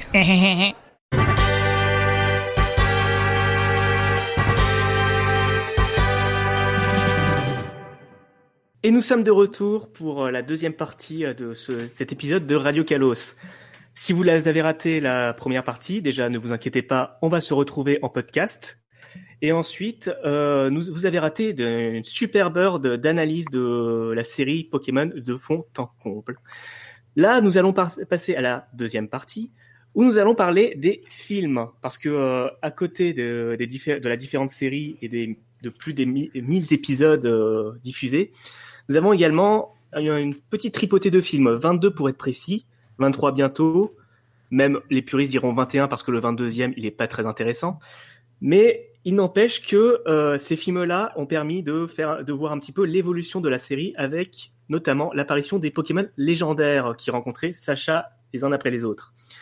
Ce qu'on va faire pour le coup, c'est qu'on va vous parler, on a sélectionné six films en tout, le premier, on va en parler tous ensemble, si vous le voulez bien, et les autres, ce sera euh, chacun après l'autre, on va défendre notre propre film. Je- tous nos invités ont choisi leur film. Moi, j'ai choisi mon film. Toutou n'a absolument pas choisi son film. Donc, je vous propose qu'on commence par le premier. Je serai le meilleur dresseur, je me battrai sans répit. Je ferai tout pour être vainqueur et gagner les défis. Donc, le premier Ouh. film. Ouais, c'était trop bien. Euh, Chanté par Billy Crawford et tout. Putain, c'est vrai. Ah ça, non. nous, ça nous rajeunit tellement pas. Donc, le premier film sorti en 99, on était tout jeunes, on était tout, tout petits. Euh, je sais pas si vous, vous l'aviez vu de cette manière, mais moi, je l'avais vu carrément au cinéma, comme le deuxième, avec euh, les, les cartes offertes, euh, le, le Mew holographique offert. Alors moi, Moi j'avais pas la carte, mais euh, je l'ai bien vu au cinéma. La carte, on Je l'obtenait avec la VHS. Ah. Oui, euh, Ça, c'est en Belgique. Ah non, c'était deux miaou, Euh, la carte qu'il y avait dans la VHS. Oui, deux miaou, attention. Ah oui, de Ah oui, miaou. oui, c'est vrai, Oh de là miaou. bon, Et bah, euh, donc, euh, bah, oui, de Miaou, c'est lui la star du film. Euh, Bon, je propose qu'on l'appelle de miaou jusqu'à la fin de ce live. moi, ça me va. Euh, tout et il faut savoir que c'est le premier film scénarisé euh, par Takeshi Shudo, dont on reparlera un petit peu plus tard aussi, euh, parce que il est assez important dans l'histoire de l'anime Pokémon et, et, euh, dans les scénarios des trois premiers films. Et il est réalisé par Kuniyuko Yuyama, qu'on va sûrement répéter souvent, parce que c'est lui qui a réalisé les 20 premiers films et le 22e. En même temps, il a juste remaké son premier film. Ouais, il est, il Euh. est co-réalisé, je crois, euh, le 22e film. Il y a Kuniko Yuyama et il y a je sais plus quel autre. Oui. Tatsuo. Euh, donc parlons un petit peu du scénario très rapidement. Sacha euh, et euh, le Poké Group, Ondine et Pierre, font des petits combats, ils font leur vie, etc. Euh, sauf que ils sont invités par un- le plus grand dresseur du monde à euh, l'affronter. Sauf que c'est sur une île très loin, il y a une tempête, ils vont affronter la tempête et ils vont tomber sur Mewtwo. Non, de miaou. Oui, t'as raison. De miaou. De Miaou. De Miaou qui est le clone beaucoup plus puissant de Miaou. le, le Pokémon légendaire qui euh, qui euh, bah, vit euh, en Amérique du Sud apparemment et en Guyane, qui a été euh, en Guyane. En Euh, donc Nouvelle-Guyane. En, en Nouvelle-Guyane. Donc ça veut dire que c'est un, c'est un peu la France en fait. Donc en fait c'est à Kalos. Et oui, Mew est français. Et, euh, et, Et il a 5 ans et- d'âge mental aussi. euh, Il a 5 ans d'âge mental. De est ne sait pas. Il est raciste. il est raciste, tout à fait. Oui, il est raciste, oui. Je pense que vous aurez vite compris que euh, nos, nos invités n'aiment pas forcément le premier. Et, et, et, et je me permets d'intervenir dans ce direct pour dire qu'il est également euh, député de la circonscription des Dom-Toms, ce qui explique plein de choses en fait. il est député LERNEM. Non. Donc voilà, donc De Miaou ne sait pas qui il est. Il se pose beaucoup de questions. Nous aussi, si on n'a pas vu la version originale. Et euh, il va apprendre que euh, ce ne sont pas les circonstances de la vie qui font de nous qui on est. C'est ce qu'on fait du don de la vie qui importe. Ouais, donc il vote à droite, euh, très clairement. Yes. Donc, est-ce que Pokémon 1, c'est de droite ou de gauche? Eh bien, Ce n'est pas le débat. Je vais clôturer euh, mon analyse par euh, une, une citation de Miaous qui dit que si on commençait à se concentrer sur euh, nos ressemblances plutôt que nos différences, eh bien, Eh qui oui. sait? Et oui, c'est vrai c'est beau. Voilà, Miaous. On en rigole, mais euh, bah, vu qu'on est en train un peu de trash talk le film, euh, Mr. Fox, vu que tu n'as pas beaucoup parlé, vas-y, euh, on le défendra euh, un petit peu. On essayera. Non, écoute, Tu m'en défendras. Écoute, euh, moi, euh, Pokémon 1, euh, il est très... euh, Bah moi, je l'ai vu quand j'étais gamin, euh, je l'aimais beaucoup quand j'étais gamin, et euh, je tiens à dire que malgré tout ce que je peux penser du film, euh, en bien comme en mal, euh, je pleure quand Sacha est transformé en pierre. Et euh, c'est un traumatisme d'enfance que je n'ai toujours pas réussi à régler. Encore récemment, j'ai revu cet extrait. Non, il y a rien à faire, ça ne, ça ne passe pas. Petite précision, quand on dit euh, Sacha se transforme en pierre, il se, trans- se trans- se transforme en statue. Il se transforme pas en pierre le personnage. On pleurerait beaucoup moins, je pense. Mais n'oublions pas qu'une pierre reste une pierre, Pierre. Mais, Non, euh, mais, euh, non, mais pareil. C'est, terrible. C'est des... pleurer, pleurer, pleurer à chaudes larmes. Tu peux plus t'arrêter. Presque autant que Toy Story 3. Alors non, non, non, quand même Toy Story 3, euh, quelques minutes après minuit, ce genre de film, euh, et, euh, et euh, l'épisode 25 de Full Metal Alchemist. Euh, bref, euh, moi le premier film, je lui reproche d'être très, euh, disons-le clairement, encore une fois c'est mon avis, mais je, le- je le trouve très chiant. Euh, quand je discute avec des gens qui aiment le premier film, généralement, euh, avant même de pouvoir discuter de de, de la réal, de, de de la dramaturgie, de de ce que le film raconte, etc. Les gens viennent te dire ouais mais si tu l'as pas vu en japonais euh, t'as pas vraiment vu le film parce que euh, euh, en fait euh, il manque toute l'intro avec euh, la fille du scientifique etc machin euh, donc pour préciser, j'ai vu tous les à côté. J'ai pour pour mon émission euh, Parlons VF sur Pokémon, j'ai vu le film en version originale. Euh, j'ai vu euh, l'intro avec euh, la petite fille du scientifique, etc. Machin. Euh, Alors, je ne pour ceux pense qui pas. ne l'auraient Oui, pas vu, je vais- je- pour ceux qui ne l'auraient pas vu cette intro, dans la version japonaise, euh, le scientifique qui a créé Mewtwo, qui a trouvé le fragment de Mew, euh, le- son objectif c'était de d'abord de cloner sa fille, ce qu'il n'a jamais réussi à faire. Euh, il a d'ailleurs c'est lui qui a cloné aussi euh, Salamèche, Carapuce et Bulbizarre. Et dans une séquence de rêve un peu compliquée, bah, la fille du scientifique va parler avec euh, un bébé de Miaou et qui il y aura aussi les, trois starters et le fait que la fille du scientifique va mourir enfin en tout cas son clone raté va mourir ça va énerver énormément de Miaou qui va devoir ensuite être euh, anesthésié il va oublier ses souvenirs et c'est pour ça qu'il est un peu perdu qu'il sait pas trop ce qu'il est Ouais. ce qui est très très dérangeant. Euh, franchement, je ne sais pas, je suis pas contre la censure de base. Je suis contre la censure de base, mais là, c'est très limite et on a une explication. Mais vas-y, continue. Je la donne. Non, non, euh, c'est bien d'avoir précisé effectivement parce que je pars du principe que que tout le monde l'a vu. Euh, à noter que ça a été doublé en en anglais euh, pour la sortie du DVD de du retour de Demiaou, l'OAV, enfin le téléfilm japonais euh, qui est sorti directement en DVD chez nous. Mais je pense pas très sincèrement que ça comment dire rendre le film plus profond. Je, je pense que le film, euh, pour son, pour sa, comment dire, pour la première euh, incursion cinématographique de Pokémon, a voulu se donner des grands airs à coup de euh, euh, qu'est-ce qui qu'est-ce qui fait euh, qui nous sommes euh, est-ce que euh, si je suis cloné de quelqu'un d'autre ma vie a de la valeur machin etc mais en fait j'ai l'impression que c'est plus euh, ça, pour moi, ça a la profondeur de statut Facebook plus que de vraies interrogations existentielles. Euh, je, je trouve ça euh, traité avec extrêmement, de avec beaucoup de légèreté. Euh, je, je trouve que le film n'essaye pas vraiment de, de répondre à ces questions.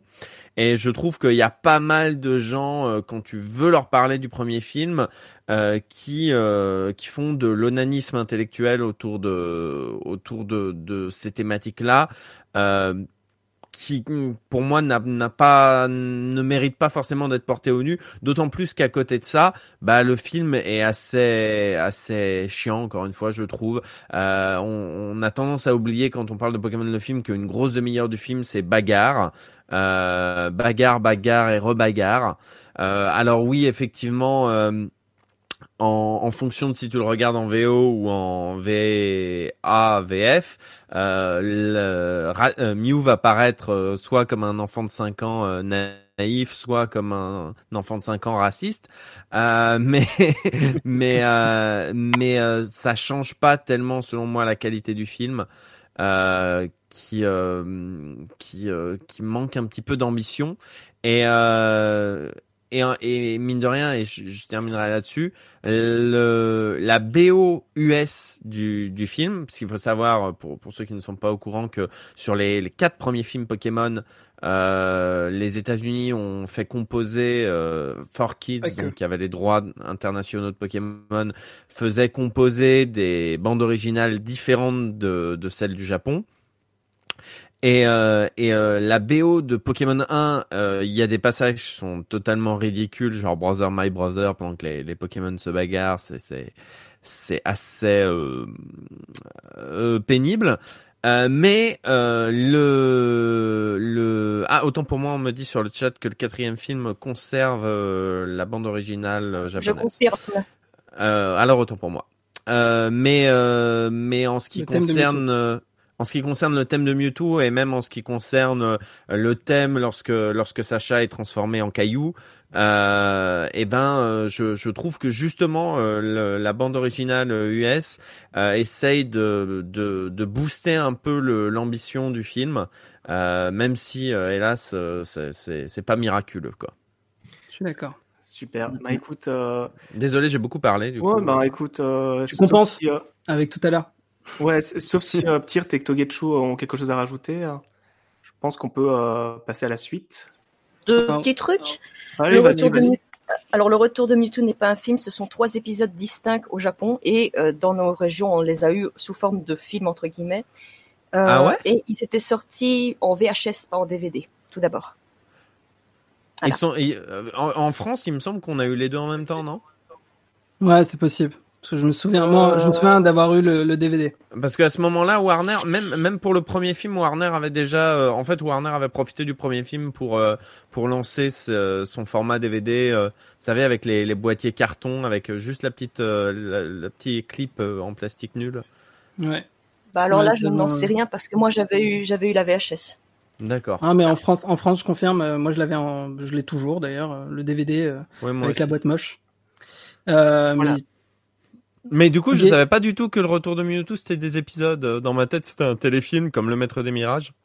Bah, regarde, toi qui aimes l'art par exemple, tu m'as dit ça, on s'est on a fait une énorme discussion en en privé.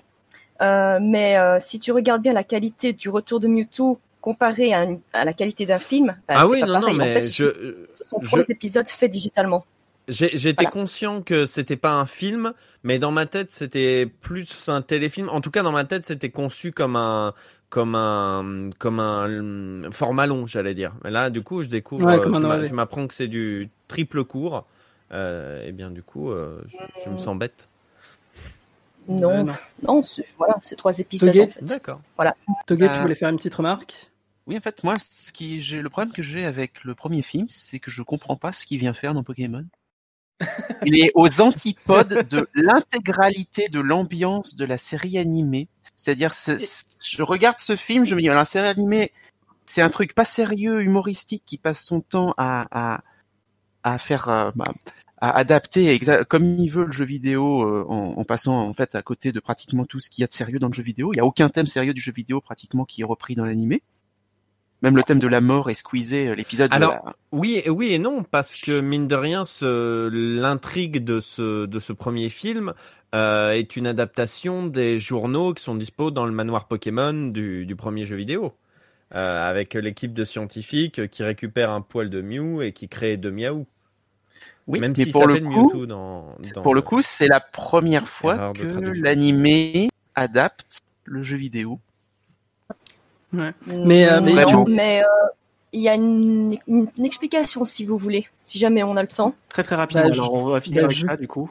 Bah justement, Euh, tu bah, me fais on- une bonne transition. Alors- Bah vas-y, Ptirt, fais-le.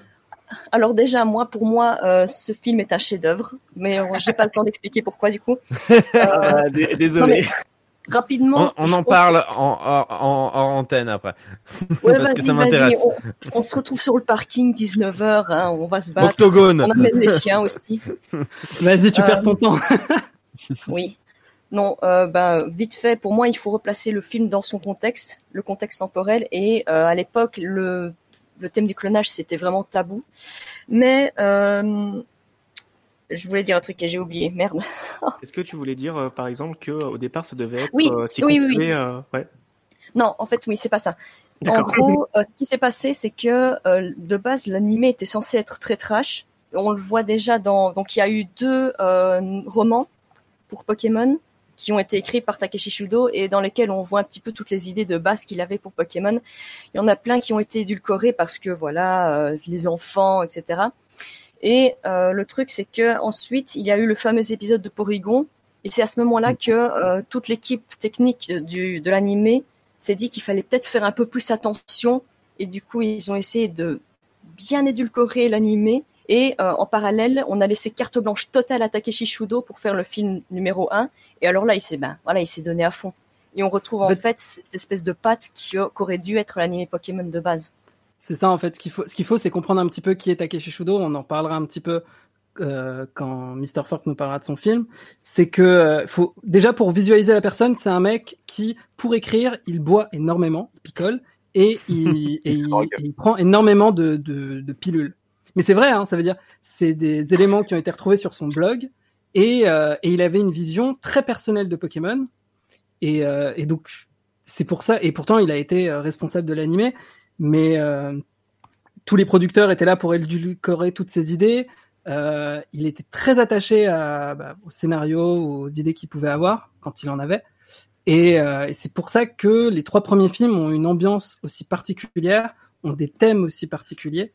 Et, euh, voilà. Et si le premier film a autant un thème euh, aussi fort et même assez violent, c'est euh, parce que euh, bah, il avait carte blanche parce que les, les, producteurs et tout, ils étaient en train de, de, corriger toutes les erreurs de Porygon parce que c'était la folie euh, au Japon. Euh, euh, fallait faire du contrôle, du contrôle média. Du... Ça avait fait un, un buzz, même si un très mauvais buzz. Très bien. Bon, écoutez, on va finir là-dessus. C'était très intéressant.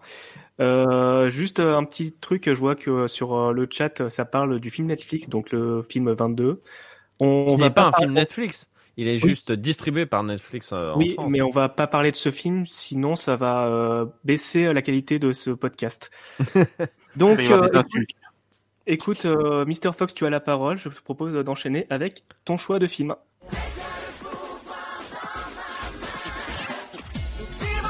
Vivons dans un monde Pokémon est un défi à relever. Euh, eh bien, écoutez, euh, moi à la base, j'hésitais entre le 20e film, le 6e film et le deuxième film. Euh, et euh, deux autres invités euh, se sont dévoués pour parler du sixième et du 20e film. Du coup, je, je leur laisserai la parole avec grand plaisir. Et du coup, je vais vous parler du deuxième film que j'ai vu là encore au cinéma. Euh, que j'ai eu aussi en VHS et que j'ai poncé encore et encore et encore et encore.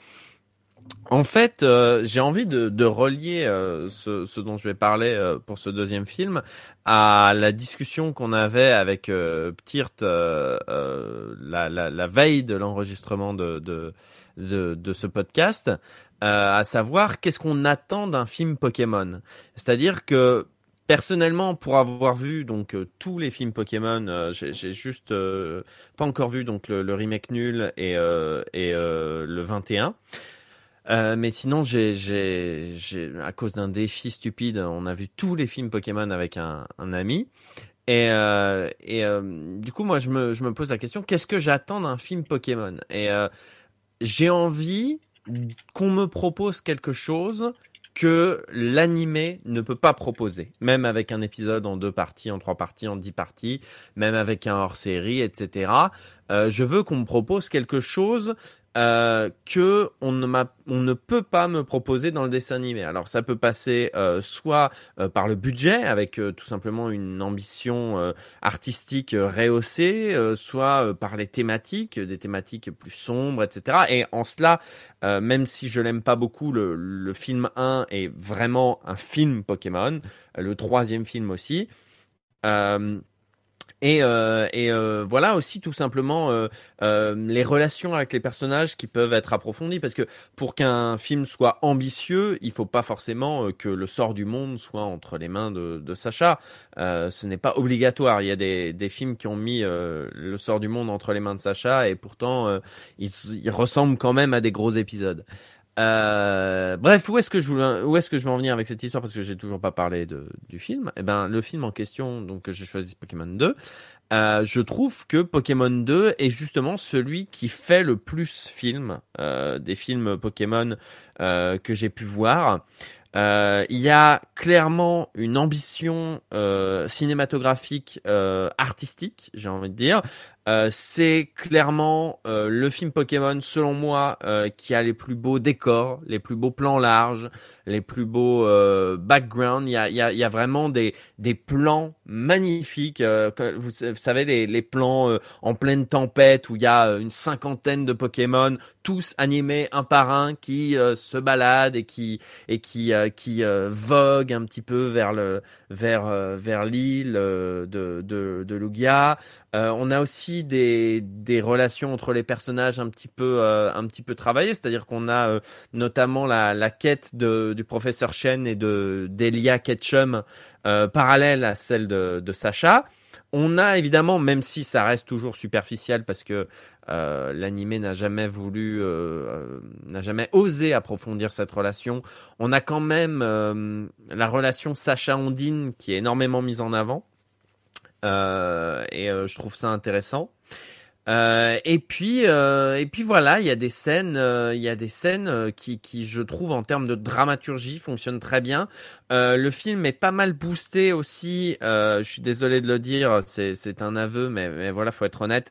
Le film est énormément boosté par sa BO américaine, qui est beaucoup plus réussi que la BO japonaise, qui est très bien, il n'y a pas de souci, mais euh, euh, la, la, le thème, tout simplement le, thème de Lugia, le, le, la, petite mélodie que Mélodie euh, joue sur son ocarina, euh, me semble plus mémorable, plus punchy, plus catchy et qui marche bien mieux euh, dans sa version américaine.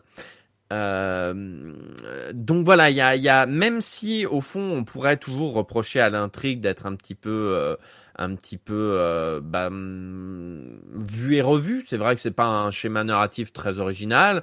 Euh, ça reste quand même euh, quelque chose de d'intéressant, de bien traité. C'est-à-dire, je, je préfère avoir un sujet vu et revu mais bien traité qu'un sujet euh, totalement original mais traité euh, par-dessus la jambe. Donc là, en l'occurrence, on a quelque chose de simple mais d'efficace. On a, euh, on a, euh, on a, on a plusieurs scènes qui me plaisent. Notamment, c'est con, mais c'est vrai, on a la, scène où euh, où la Team Rocket et, Sacha collaborent pour aller récupérer une des trois sphères en improvisant un hydroglisseur. Euh, c'était euh, c'était plutôt c'est plutôt rigolo euh, parce que le, le gros problème de la Team Rocket peut-être on vous en parlerez quand vous présenterez les autres films mais euh, un des problèmes de la Team Rocket euh, dans les films c'est que vraiment ils ont des ils ont des comment dire ils, ils ont des intrigues parallèles qui n'aboutissent jamais ou très peu sur sur quelque chose. Ils interagissent très rarement avec euh, avec l'équipe avec l'intrigue etc là euh, le, la Team Rocket a une importance au premier plan. Euh, donc euh, donc voilà tout ça fait que selon moi le, le film euh, le deuxième film est une réussite euh, artistique et une réussite narrative et tout simplement un film cinéma et euh, c'est euh, quelque chose que j'ai beaucoup vu dans les trois premiers films, euh, que j'ai vu aussi dans quelques opus euh, isolés, le 20, le 12, etc. Euh, mais quelque chose qui, je trouve, manque à pas mal des films Pokémon, une ambition cinématographique, une envie de faire un vrai film de cinéma. Voilà. Super. Moi, je dirais juste que euh, j'avais vu les deux premiers films au cinéma avec, avec ma mère. Le premier, elle a vu, elle a regardé sa montre euh, pendant toutes les cinq minutes. Le deuxième, dans la voiture euh, en rentrant, elle arrêtait pas de me parler de Lugia. Mais oui, parce que euh, en, plus, en plus, le même si ça reste très timide, le deuxième film véhicule quand même des thématiques écolo, tout à fait, tout à fait euh, louable quoi. Ça reste très très comment dire très superficiel hein. attention je vais pas vendre Pokémon 2 comme un film écolo mais clairement euh, clairement il y a y a un message de fond euh, plutôt appréciable. Et effectivement euh, le le 2 est, est beaucoup plus accessible aux aux, aux néophytes totalement. C'était le c'est le problème du c'était le problème des je dirais, des trois premiers films, notamment du film 1 et 3, qui est le même problème que Noob le film, bizarrement. Euh, c'est qu'il n'y a pas de présentation du contexte pour des gens qui débarqueraient comme ça, euh, et, et, notamment, je pense aux, aux, parents, effectivement, qui peuvent accompagner leurs enfants euh, au Cinoche. Et à partir du quatrième film, euh, systématiquement, chaque film Pokémon commence par un Le monde des Pokémon avec Jean-Marc Delhos qui nous raconte que ah les Pokémon sont des êtres euh, un peu comme des animaux. Certains s'en servent pour combattre, certains s'en servent blablabla. Euh... Ce n'est pas Jean-Marc Delhos. Ah, c'est pas Jean-Marc Delhos Non, d'abord c'est Jordanel Nicodème qui était le ah narrateur, qui était Darkrai, etc. Oui, et après c'est, je ne sais plus son nom. Oui, oui, il s'appelle Mark Hendricks. Bien sûr, oui, oui, oui, effectivement. Grosse grosse erreur de ma part. Euh, effectivement, c'est Nicodème euh, qui était en plus le DA des, des premières saisons. Euh, effectivement, euh, donc voilà, qui t'explique que le monde des Pokémon, blabla. En fait, il fait le speech du professeur Chen en début de jeu, quoi. Hmm. Euh, pour rajouter une petite chose par rapport à ce film, pour des petites anecdotes sur la production du film. Donc c'est toujours Takeshi Shudo qui est scénariste et c'est un film assez personnel pour lui.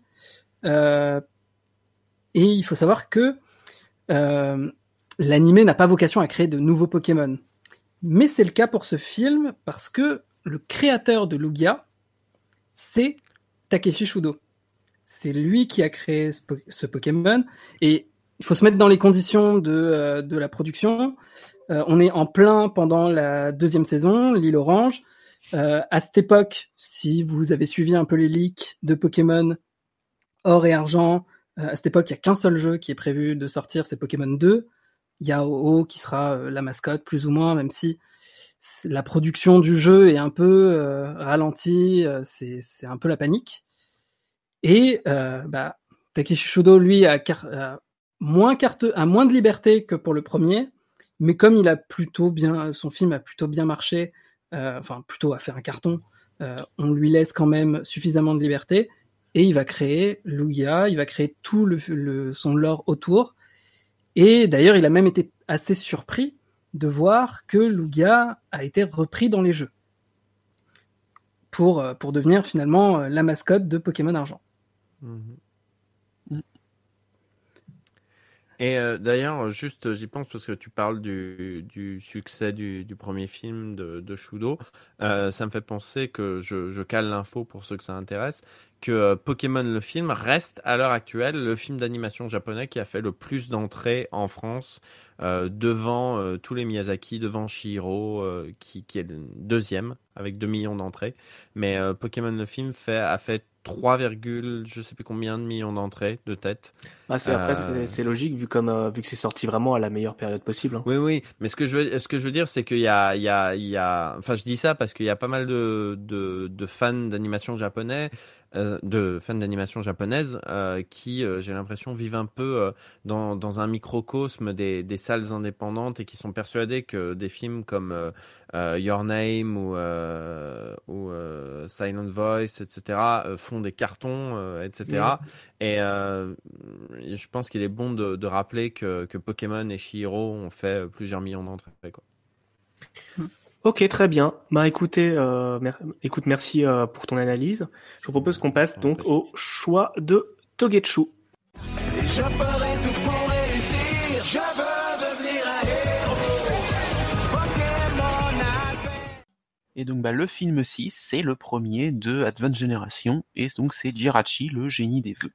Un film qui est sorti en juillet 2003 au Japon, et dont le titre japonais est un petit peu plus clair que le titre français, puisqu'il va nous, le, le titre japonais c'est Nanayo no Negashi Boshi Jirachi, soit l'étoile du souhait des sept nuits, Jirachi, ce qui est beaucoup plus clair par rapport à l'origine du Pokémon, qui est inspiré de la légende japonaise de Tanabata. Alors bon, je dois bien avouer que si c'est le film que j'ai choisi, c'est juste parce que Jirachi c'est mon mythique préféré. Hein. Voilà, je suis désolé. Mais bon, ça ne m'empêche pas de bien aimer ce film quand même. Et euh, je ne détaillerai pas la légende de Tanabata, si ce n'est que ben la légende de Tanabata, c'est la rencontre de deux étoiles le septième jour du septième mois. Et donc euh, nous avons un film qui justement, s'inspirant de cette légende-ci, va se dérouler sur sept jours. Donc, bah, pour ceux qui n'auraient pas vu le film, au cas où je résume rapidement, hein, vous avez euh, Sacha, Pierre, euh, Flora et Max qui arrivent dans une plaine où doit avoir lieu un festival millénaire. Euh, il y a une fête foraine qui arrive avec plein de, une très très belle scène d'ailleurs d'introduction. Alors pour une fois, la première fois depuis le début des films Pokémon, une scène où on n'a pas le générique, mais à la place une musique un petit peu euh, fantastique, féerique, qui va donc nous montrer euh, tout, le processus de construction de la fête foraine, avec également euh, un magicien qui utilise ses tours de magie pour euh, construire son chapiteau. Quelque chose qui aurait pu être très joli si malheureusement il n'y avait pas la moitié des scènes qui étaient faites en CGI dégueulasse, mais ça on en reparlera plus tard. Et donc, le magicien en question a une pierre qui montre pendant son spectacle. Max entend la voix de la pierre et dé- découvre qu'en réalité à l'intérieur de la pierre il y a Jirachi. Jirachi ne peut se réveiller que quand il y a la comète qui passe dans le ciel pendant les sept jours et s'il se lie d'amitié avec un humain, donc il va se lier d'amitié avec Jirachi. Mais le magicien en réalité il est méchant, c'est un ancien membre de la team Magma qui veut se venger de la team Magma en recréant Groudon et en utilisant l'énergie de Jirachi pour recréer Groudon. Voilà, là on a le pitch de base. À partir de là, bah, c'est un film en fait qui va jouer sur deux tableaux. D'un côté, le tableau extrêmement onirique, donc je vous ai dit avec cette introduction, on va beaucoup nous montrer donc euh, des, des personnages euh, qui va essayer surtout parce que bon, tout n'est pas toujours parfait, mais qui va essayer de montrer euh, cette fête foraine un petit peu onirique se construire, qui va essayer aussi d'être très comment de montrer des, des environnements naturels très très beaux, très riches. Le, le film est en- entièrement euh, inspiré, enfin la forêt de Forina, qui se trouve euh, être l'un des lieux principaux du film, est inspiré de la province de Hunan en Chine, et plus particulièrement des euh, 3000 piliers en, en grès de la région de Wulingian. Je suis désolé s'il y a des des personnes qui connaissent mieux le chinois et si j'ai prononcé comme une euh, n'importe comment. Continue. hein. Donc en fait, c'est c'est vraiment un endroit qui est absolument euh, superbe dans la réalité et qu'ils ont retranscrit dans le film et qui en plus bah, se marie très bien avec euh, la plupart des scènes de combat aérien, avec entre autres euh, le Dratak du magicien de Butler, le Libégon euh, naturel qui va passer par là et Jirachi qui peut également volter entre tout. Donc et évidemment le le l'antagoniste du film, le véritable antagonisme du film, qui s'avère être une espèce de groudon dégueulasse, mais je ne vais pas en dire plus, puisque si jamais vous n'avez pas vu le film, mon but c'est aussi que vous lui puissiez le regarder. Ce film-là, bah en fait, euh, l'une des questions que je me suis posée, je vous avoue, on a parlé de Takeshi Shudo tout à l'heure, parce que l'une des questions que je me suis posée à propos de ce film, c'est est-ce que ce ne serait pas une récupération du scénario euh, originel du film 3 on a parlé tout à l'heure du blog de Takeshi Shudo, et sur le blog de Takeshi Shudo, il disait que le scénario originel pour le film 3, ça devait être le retour d'un T-Rex revenu à la vie. Et c'est un petit peu ce qui se passe dans ce film-là, puisqu'on essaie de ramener à la vie un Groudon à partir d'une machine euh, qui ramène euh, un morceau fossilisé de Groudon à la vie. Donc on est un petit peu dans cette optique-là. Et je vous avoue que ben, ne serait-ce que pour euh, donc son ambiance visuelle, pour son ambiance musicale aussi, c'est un film qui va conserver donc toutes les musiques de la version japonaise originale et qui va même se payer le luxe de faire une adaptation du générique japonais original avec euh, une musique bah, qui joue presque un rôle aussi important que la musique de Lugia euh, dans le film 2. Elle est magnifique cette chanson. La musique Make a Wish est superbe, que ce soit en anglais ou en japonais, je vous conseille de... au moins, no- c'est même si vous souhaitez ne pas regarder le film, au moins écouter la musique, elle est Tout à fait. sublime. Et d'ailleurs, dans le, dans le DVD du, dans le DVD français, euh, je crois que la version du générique de fin est en anglais et en fait, à un moment, le couplet passe en japonais. Alors, j'ai Dans pas toutes les suivi. versions, ça. C'est De dans quoi toutes les versions. Dans toutes les, Ouais. dans toutes les versions américaines, c'est comme ça. Oui. Oui, c'est le, c'est Make a Wish, quoi. D'ailleurs, C'est le seul, euh, c'est la seule chanson qui fait ça. Bon, par contre, ce qu'il va falloir dire aussi sur le film 4, si jamais vous avez l'intention de le regarder, c'est que malheureusement, la VF, ben, c'est pas tout à fait ça, hein, c'est Le fait film partie- 4 ou le film 6 Le film Euh, six. six, le pardon, film six, six. pardon, six, pardon, six, six. La VF, c'est pas tout à fait ça, puisque ben, ce qui s'est passé, c'est que les droits de diffusion ne sont pas les mêmes que pour la plupart des autres films. C'est aussi le cas, je crois, pour le 4 et le 7. Et donc nous avons droit à un doublage un petit peu bizarre avec les voix qui ne sont pas les voix originales. Et des bizarreries particulières comme par exemple bah, tous les noms des Pokémon sont en français, mais quand les Pokémon parlent, ils crient leur nom en anglais. Donc ça vous donne par exemple un Octunoir qui fait du Sclops du Sclops tout le long. Euh, pas un Octunoir, un Terraclope qui fait du Sclops du Sclops tout le long. Et ben malheureusement aussi, oui le 5 aussi. Mais le 5, il me semble qu'il y a une version euh, qui existe avec Aurélien Ringelheim. mais Alors oui, le, le 5, euh, le 5, il a été distribué en France par euh, par euh, Miramax euh, après coup, bien après. Et, euh, non, la, la VF euh, est bien un VF euh, avec Laurent Sao, Aurélien Ringelheim et toute la team qu'il faut. hein. Pour le 5. Pour le pour le pour les 4 6 7 en fait pour pour euh, pour expliquer rapidement pour pour ceux que ça intéresse, euh, effectivement en fait euh, il y a y a quelque chose qui s'appelle le gré à gré quand on est la voix habituelle d'un d'un acteur ou d'un personnage etc. On demande généralement un petit bonus euh, pour euh, parce qu'on est la voix officielle et euh, je pense que dans la mesure où ces, trois films sont sortis en même temps dans un coffret TF1 vidéo, que TF1 n'avait pas spécialement d'argent à mettre dans une sortie ciné, etc. Ils ont fait une sortie direct ou vidéo, etc. Qu'ils n'avaient pas envie de payer un gré à gré parce qu'ils se disaient que de toute manière ils allaient en vendre une dizaine. Ils ont fait appel à des comédiens qui n'ont rien à voir, mais je, je préfère préciser parce que j'ai vu passer à l'époque et même encore aujourd'hui des, des rumeurs en mode c'est la version québécoise, c'est la version euh, suisse, etc. Non, c'est bel et bien une version française. Hein. D'ailleurs, le, le narrateur c'est Frédéric Soutrel, hein, donc pour dire euh, la, la voix de Kratos, la voix de, de tout un tas de, de, de, de chouettes, Wario. euh, chouettes personnages, de Wario, tout à fait. Donc, euh, donc vraiment, euh, c'est une version française, bien française. Euh, simplement, ils ont pas payé euh, le, le- les comédiens belges habituels.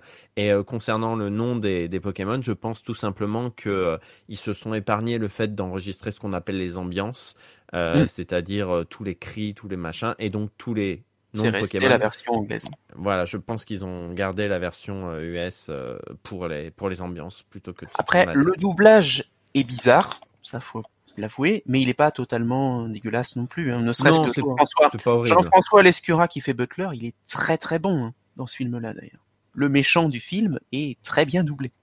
Donc Après, moins, après euh, je, je, je pense que quoi qu'il arrive, tu, tu peux avoir le meilleur casting de la Terre. Euh, quand c'est pas les voix que tu connais depuis 20 ans, ben c'est Oui, c'est- c'est pas ce vraiment que- bizarre. Voilà Oui, quoi. Et ça, ça, ça, c'est un autre sujet. T'en as, t'en as déjà parlé plusieurs fois sur tes vidéos. Et je vais conclure juste sur quand même l'élément un petit peu intéressant pour la saga Pokémon du film, bah, c'est l'un des rares films qui va mettre le personnage de Max en avant, puisque le personnage de Max dans l'animé, mis à part un ou deux épisodes, on va quand même pas beaucoup avoir le temps de le voir, et c'est peut-être dans ce film-là qu'on va le voir le plus. Bon, même si Sacha reste quand même le héros dans la partie combat à la fin du film. Et donc oui, bah, ce qui est mis beaucoup en avant dans ce film-là, c'est le personnage de Max et sa relation avec sa grande sœur Flora, la relation euh, euh, grande sœur euh, petit frère, et un petit peu un petit peu d'histoire sur euh, l'enfance de ces personnages avec la fameuse berceuse qu'on entendra donc dans le générique de fin chanter la façon Make a Wish dont on a parlé tout à l'heure. Et je vais m'arrêter là pour laisser le temps aux autres de parler. Merci. Donc là, c'était le film 6. Là, maintenant, nous allons passer au choix de Ptirt.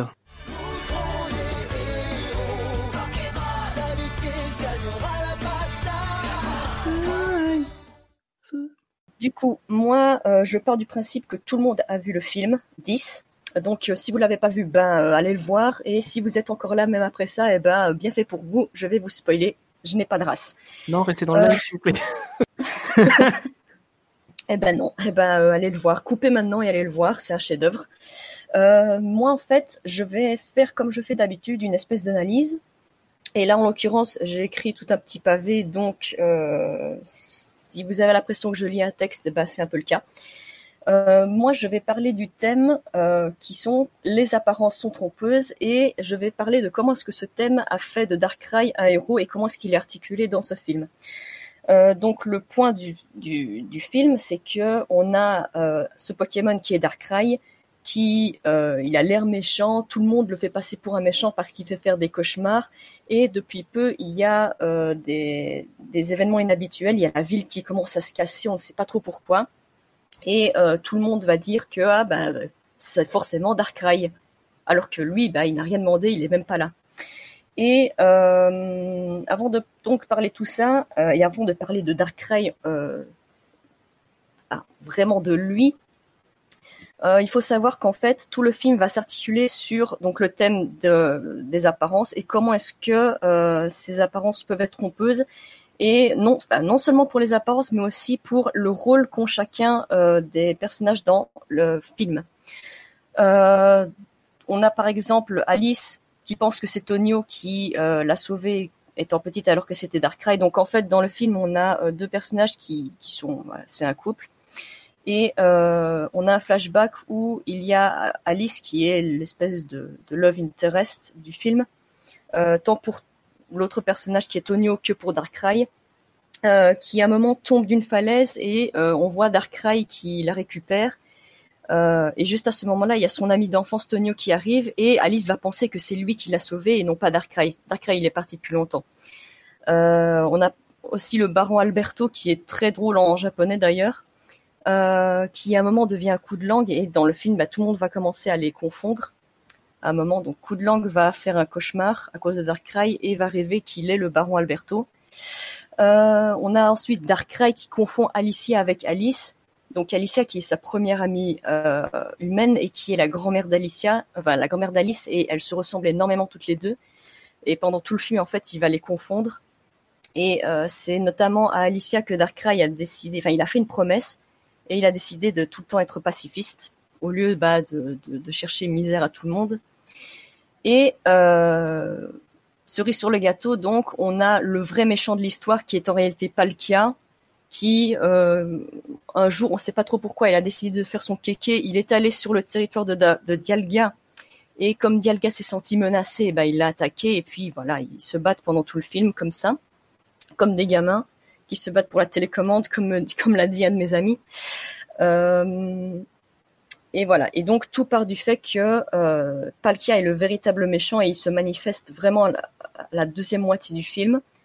Mais euh, pendant toute la première partie, c'est Darkrai qui sera euh, bah, qui sera en fait le principal antagoniste. Ce qui est assez drôle, c'est que en fait, pendant toute la première partie du film, avant même que Darkrai n'apparaisse, c'est Darkrai qui va être antagonisé. On commence à parler de Darkrai vers voilà, vers le 18e, la 18e minute. Euh, c'est genre il y a des piliers qui sont cassés dans le parc et euh, on on sait pas encore ce qui s'est passé, on sait pas qui a fait ça, mais il y a le baron Alberto qui arrive et qui dit ah bah c'est Darkrai et voilà et de ça ben tout le film commence à démarrer. Euh, ce qui est aussi intéressant, c'est qu'en fait, même avant que le film commence, on voit que Darkrai, c'est, enfin, il est, il est antagonisé dès la jaquette du film, dès le poster commercial. Il y a Palkia d'à côté, il y a Dialga de l'autre, et Dialga et Palkia sont les mascottes de Pokémon Diamant et Perle, et du coup, bah, dans la tête du spectateur, ça ne peut être que les gentils. Et au milieu, donc, il y a Darkrai, bah, qui est noir, il est sombre, il est fantomatique donc ça ne pouvait être que le méchant. Euh, il y a aussi ah alors là ce serait bien si non on ne peut pas faire ça. Euh, en fait ce qu'il faut faire c'est aller écouter le thème de Darkrai parce que ce thème en fait c'est un thème qui est très rapide qui est très sombre. Il y a, il y a, beaucoup de cuivre notamment des sons de cloche. Il y a le violon qui est psychédélique et il y a toute cette ambiance qui fait que bah en fait c'est le thème de Darkrai et Darkrai il est maléfique. C'est écoutez, enfin, écoutez cette musique et osez me dire que c'est pas maléfique comme thème. Après le film, moi je trouve ce thème absolument badass. Voilà. Alors, que dire d'autre? Euh, par rapport à ça Oui, et quand il apparaît, à ce moment-là, en fait, le ciel s'assombrit. Et il y a son thème qui commence à démarrer. Euh, il y a aussi le fait que Darkrai ne parle presque pas. Dans tout le film, il ne dit que des lignes de dialogue très simples. J'ai compté, il en dit 11 inédite et il en répète deux, trois, plusieurs fois. Il répète va-t'en euh, trois fois, il me semble, ou des trucs du genre. Donc cette image, c'est l'ensemble de les lignes, toutes les lignes de dialogue que dit Darkrai. Et sa plus longue, c'est ce jardin est à tout le monde en VO. C'est sa plus longue. Et du coup, en fait, ça ne participe pas au fait que voilà, il faut lever une certaine injustice. Darkrai ne parle presque pas et du coup, ben, il n'essaie pas de s'expliquer.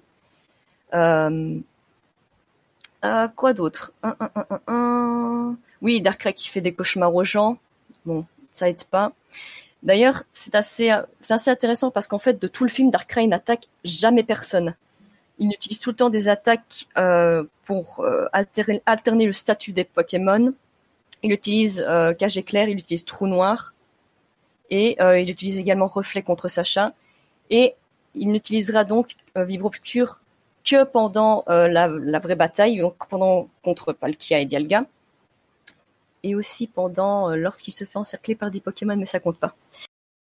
De ça, en fait, il y a encore un truc dont j'aimerais parler, et ensuite nous pourrons parler vraiment de Darkrai, ça prendra deux secondes. non mais j'aimerais dire que Dialga et Palkia, ils sont absolument monstrueux dans ce film. Ce sont des monstres, ce sont des divinités. C'est genre Palkia, à peine il atterrit dans à Alamos, il se pose, il y a deux réverbères qui se cassent il en a rien à foutre. Et les deux, en fait, ils vont continuer à se battre comme ça, comme bah, ils vont se battre pour la télécommande. Et euh, le truc, c'est que autour d'eux, ils vont, ils vont détruire la ville, mais en fait, ils s'en fichent tellement, ils sont tellement grands, ils sont tellement, ils, ce sont des dieux. Et à la mot, c'est juste des dommages collatéraux, quoi. C'est pas.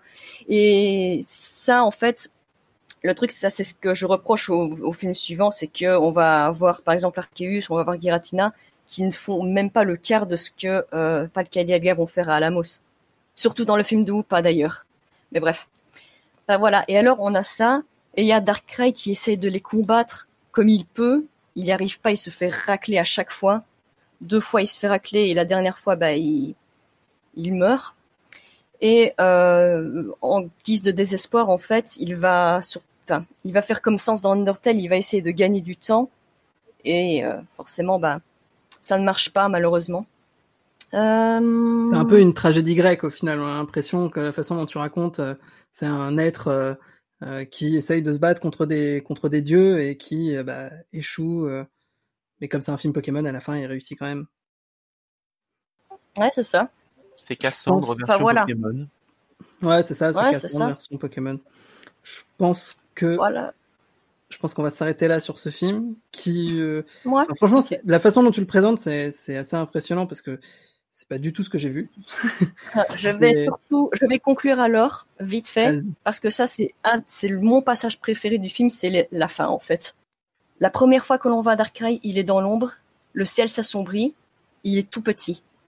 Lorsque le film s'arrête, enfin le film se conclut, il est au-dessus de la ville et il est dans la lumière et il euh, voilà, il est majestueux. Et à la fin, dans l'ending, c'est l'ombre qui euh, bah, qui protège la ville d'Alamos. Et euh, en fait, c'est ça la morale du film, enfin la morale entre guillemets. Faut pas se fier aux apparences. Et en ce qui concerne Darkrai, Darkrai, il est passé d'une petite ombre toute chétive à bah, ce héros quoi, le héros qui a sauvé Alamos. C'est pas juste une petite ombre, maintenant c'est une grande ombre. C'est voilà. Et le truc, c'est que il a démarré dans le sol, dans les ténèbres, pour s'élever vers la lumière. Il a fait son ascension, l'ascension de Darkrai. Fin. Super. Bah, en tout cas, euh, merci pour ton explication. Ça prouve que euh, même pour des films Pokémon qui, d'apparence, paraissent banals, on peut développer quelque chose de oufissime. Mais effectivement, tu as pris beaucoup de temps d'antenne, donc là, on va enchaîner avec le choix de Cthulhu. C'est difficile Et vous avez très mal choisi parce que c'est pas moi qui ai choisi ce film. Euh, là, ce que vous avez entendu, c'est le générique du film 12, un film que j'adore, que j'aurais aimé défendre, mais ce n'est pas de ce film dont on va parler. On va parler du film 19 parce que j'ai fait un petit sondage euh, sur nos réseaux sociaux et euh, vous avez choisi, même si je dis vous, je pense que quelqu'un a triché parce que c'est pas possible. Euh, sur à peu près 600 voix, il y a eu 140 voix sur Volcanion. Donc le film 19, Volcanion et la merveille mécanique. Et euh, c'est parfait parce que c'est vraiment un film que je n'aime pas du tout. Et mais je vais le défendre, je vais le voilà, défendre. Tu as, tu as, choisi, tu as accepté ton challenge, donc euh, voilà. J'ai accepté mon challenge et, et même si et je voulais vraiment insister pour euh, qu'il y ait plus de votes pour le film 14. Non, voilà, mais euh, vous auriez pu choisir un film avec. Il y a plein de films avec des cap humains parce que je me suis fait tous les films, et mais vous avez choisi un où il n'y en a pas. C'est pas grave, je vous aime quand même, cher auditoris. Et on va parler de ce film. Donc, parce que c'est intéressant quand même de parler des mauvais films. faisons une bref euh, présentation de ce film. Donc, euh, c'est Sacha et ça se passe pendant l'arc XY. On a euh, la Majarma qui est une sorte de Pokémon créé, une sorte de poupée mécanique qui a été créée par un être humain, qui a un cœur aussi euh, qui lui permet de, vivre et qui va se faire capturer par une sorte de prince euh, euh, qui est un peu influencé par son bras droit et il faut savoir que cette, euh, ce, Majarma est protégé par Volcanion, sorte de gros euh, golem euh, euh, qui est de type feu eau et qui s'énerve, qui est montré dès le départ comme une sorte de, de grosse bête assez assez puissante, etc., qui fait des explosions avec de la vapeur. Et comble de la malchance, Sacha va se retrouver accroché à Volcanion ils vont découvrir euh, où ils vivent, euh, dans une plaine, euh, et ils vont se battre contre les méchants qui veulent vraiment Majarma, qui veulent vraiment son cœur pour pouvoir faire marcher une grosse machine qui va détruire le monde, ou en tout cas qui va détruire la vallée dans laquelle vit Volcanion et plein d'autres petits Pokémon mignons. Et pourquoi ce film est bien? Il n'est pas bien, mais il faut que je le défende. Euh, non, il y a de bonnes choses quand même dans le film. Il y a déjà, il faut savoir que c'est le dernier film avant le reboot, avant euh, le film dont on va parler Zeni, le film 20. Euh, et il va mettre en avant les méga évolutions. Il y a beaucoup de méga évolutions.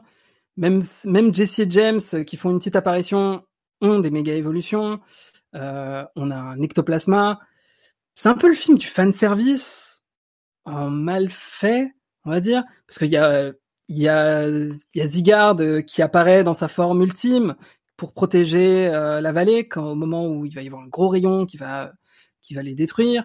Euh, il y a un peu de Sacha Nobi euh, qui passe par là et forcément il y a tous les méga évolutions qui sont là et et qui vont qui vont vendre le truc. Bon, on va arrêter la défense parce que j'y arrive pas. Mais c'est pas un très bon film. C'est sympa, c'est sûr que c'est bien mieux que euh, que tout que plein d'autres films qui ont pu sortir euh, qui ont pu sortir dans les années passées. Euh, c'est juste qu'en fait, Majarma est plutôt bien introduit. On a ces petites phases de, de, flashback où elle est en forme chromatique d'ailleurs. et où voilà, elle a sa petite vie, etc. Il y a une sorte de petit mystère à la Léonard de Vinci.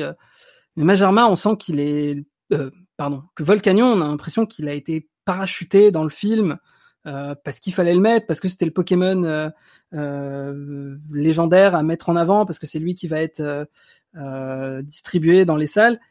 Et c'est un. Et d'un côté, je suis content que vous m'avez proposé ce film parce que ça permet de parler de tous ces films qui sont là uniquement pour vendre le nouveau Pokémon légendaire et qui sera distribué en même temps que le film. Parfois, ça a plutôt des, des aspects assez heureux. Euh, des fois, ça, ça marche. Euh, par exemple, dans le film 12, moi, je trouve que ça marche bien. Il y a ce côté aussi euh, tragédie grecque avec Arceus, Damos. Et puis, petite anecdote, la voix française d'Arceus, c'est la voix de Bojack Horseman. Voilà. je l'ai casé. Mais la majorité du temps, les Pokémon mythiques, bah, c'est ça en fait ils sont parachutés dans un scénario qui essaye de les mettre en valeur et mais qui arrive pas et on se demande des fois parfois qui a créé le lore derrière ces Pokémon mythiques. Est-ce que c'est Game Freak quand il les a créés et euh, les scénaristes doivent jouer avec ou est-ce que ce sont les scénaristes qui créent quelque chose avec? Je sais pas trop comment ça fonctionne, mais on pas très bien réussi. Euh, le film d'avant ou pas, que je sais que beaucoup de personnes détestent, moi je l'ai bien aimé.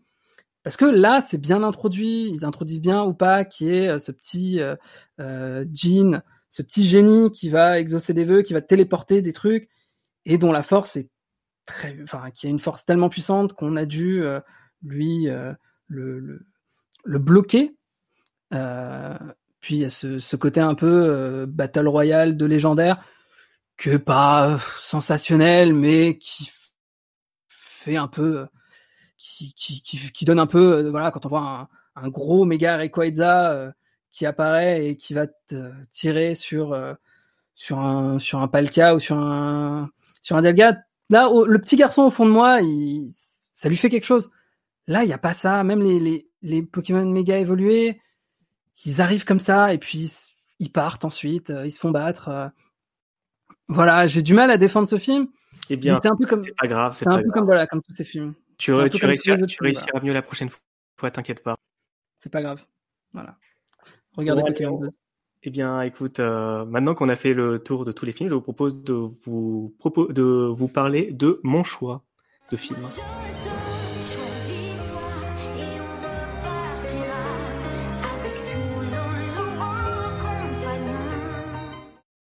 Et là, je chiale. C'est très courageux de faire intervenir Axel Red dans Pokémon. Totalement. bah, d'un autre côté, on en, a, on en a parlé tout à l'heure, mais ils ont fait intervenir Billy Crawford, Billy Crawford au premier film, donc euh, voilà. Et Donc- Donna Summers pour le deuxième. Hein. C'est Donna Summers qui chante euh, le générique de fin. Exact. Et Britney Spears pour le troisième, notamment. Ah oui, c'est vrai. C'est pas possible. Oui, j'avais complètement Si, si, en fait, pour le troisième film, c'est le groupe Innocence qui a fait l'ending et Britney Spears était dans ce groupe à ce moment-là. Ah bordel. Très bien. Eh ben, écoutez, euh, voilà, on commence par ces anecdotes. Je suis bouche bée. Donc, moi, je vais vous parler du 20e film. Mais avant, je vais vous parler du contexte de quand j'ai regardé le 20e film. Donc, c'était en 2017. C'était le troisième film que je suis allé voir au cinéma. C'était au Grand Rex, premi- avant-première pour le voir. C'était une dinguerie. Déjà, revoir un film Pokémon, euh, ça te met dans une ambiance de ouf. Il faut pas oublier que c'était le film des 20 ans. Et pour vous dire, alors déjà, je vais vous dire un peu euh, ce qui est, ce qui est sorti comme film en 2017. Il y avait notamment La La Land, Get Out, enfin plein de films, le meilleur Star Wars également. Mais je considère que euh, Pokémon 20, Je te choisis, est le meilleur film que j'ai vu en 2017. En tout cas, celui que j'ai le plus adoré. Pour vous résumer un petit peu l'histoire, c'est simplement le, les débuts de Sacha. On retrouve euh, des, le reboot du tout premier épisode euh, à Bourg-Palette quand il rencontre son Pikachu, ainsi que le reboot de d'autres épisodes comme euh, la rencontre avec Salamèche ou l'abandon avec Pikachu. Et rien qu'en parler, je sens les larmes remonter d'un coup. Euh, ce film, c'est purement de la nostalgie, on va pas se le mentir. Mais c'est pas de la nostalgie gratuite comme pourrait être par exemple un Star Wars 7 ou d'autres films qui te balancent plein de euh, clins d'œil. Là, c'est vraiment euh, un hommage à tous les fans de Pokémon pour moi. Euh, plein de petites anecdotes aux premières saisons et aux saisons suivantes. Euh, et surtout la réponse à euh, pourquoi il y avait OO euh, dès le premier épisode. Il y a beaucoup de différences. Par exemple, on rencontre pas Ondine et Pierre, mais deux protagonistes venant de Sino qui s'appelaient Justine et Honoré. On a d'autres, on a d'autres légendaires que OO. Il y a notamment les trois chiens légendaires. Mais c'est vraiment le ton de ce film, vraiment l'imagerie, tous les tous les hommages. Le seul bémol que je peux faire à ce film, c'est euh, l'utilisation de la Team Rocket, qui est un petit peu honteuse. Euh, mais comme l'a dit Mr. Fox euh, tout à l'heure, l'utilisation de la Team Rocket, en tout cas dans les derniers films, est pas terrible, même si je trouve que euh, dans les premiers films, ça reste cool parce que ils sont ils sont drôles dans les films, je trouve quand même. Enfin, Ouais. c'est là où ils sont les plus dans le méta. Et- Ouais, mais pour, pour le pour le 20e typiquement, en fait, je ne vois pas l'intérêt d'avoir voulu les intégrer parce qu'en Je suis plus le, d'accord avec toi. le, le reboot, euh, le fait de faire un reboot, ça permettait de s'en passer typiquement. Oui, ou alors de leur donner encore plus de plus d'intérêt en fait. Parce que moi vraiment dans la série, euh, la Team Rocket, je les adore. Euh, James, pourquoi pas d'en faire des vrais antagonistes c'est ça, c'est ça. James pour moi c'est le meilleur personnage de toute la série animée. Mais euh, là avec vraiment, la voix de Doctor Who. ouais. Oui. Mais euh, Manet, on mais t'aime. clair- clairement, euh, la Team Rocket c'était du gros gâchis. Mais après c'est juste le seul défaut que je vois en ce film, dans ce film que j'ai surkiffé de ouf. Voilà.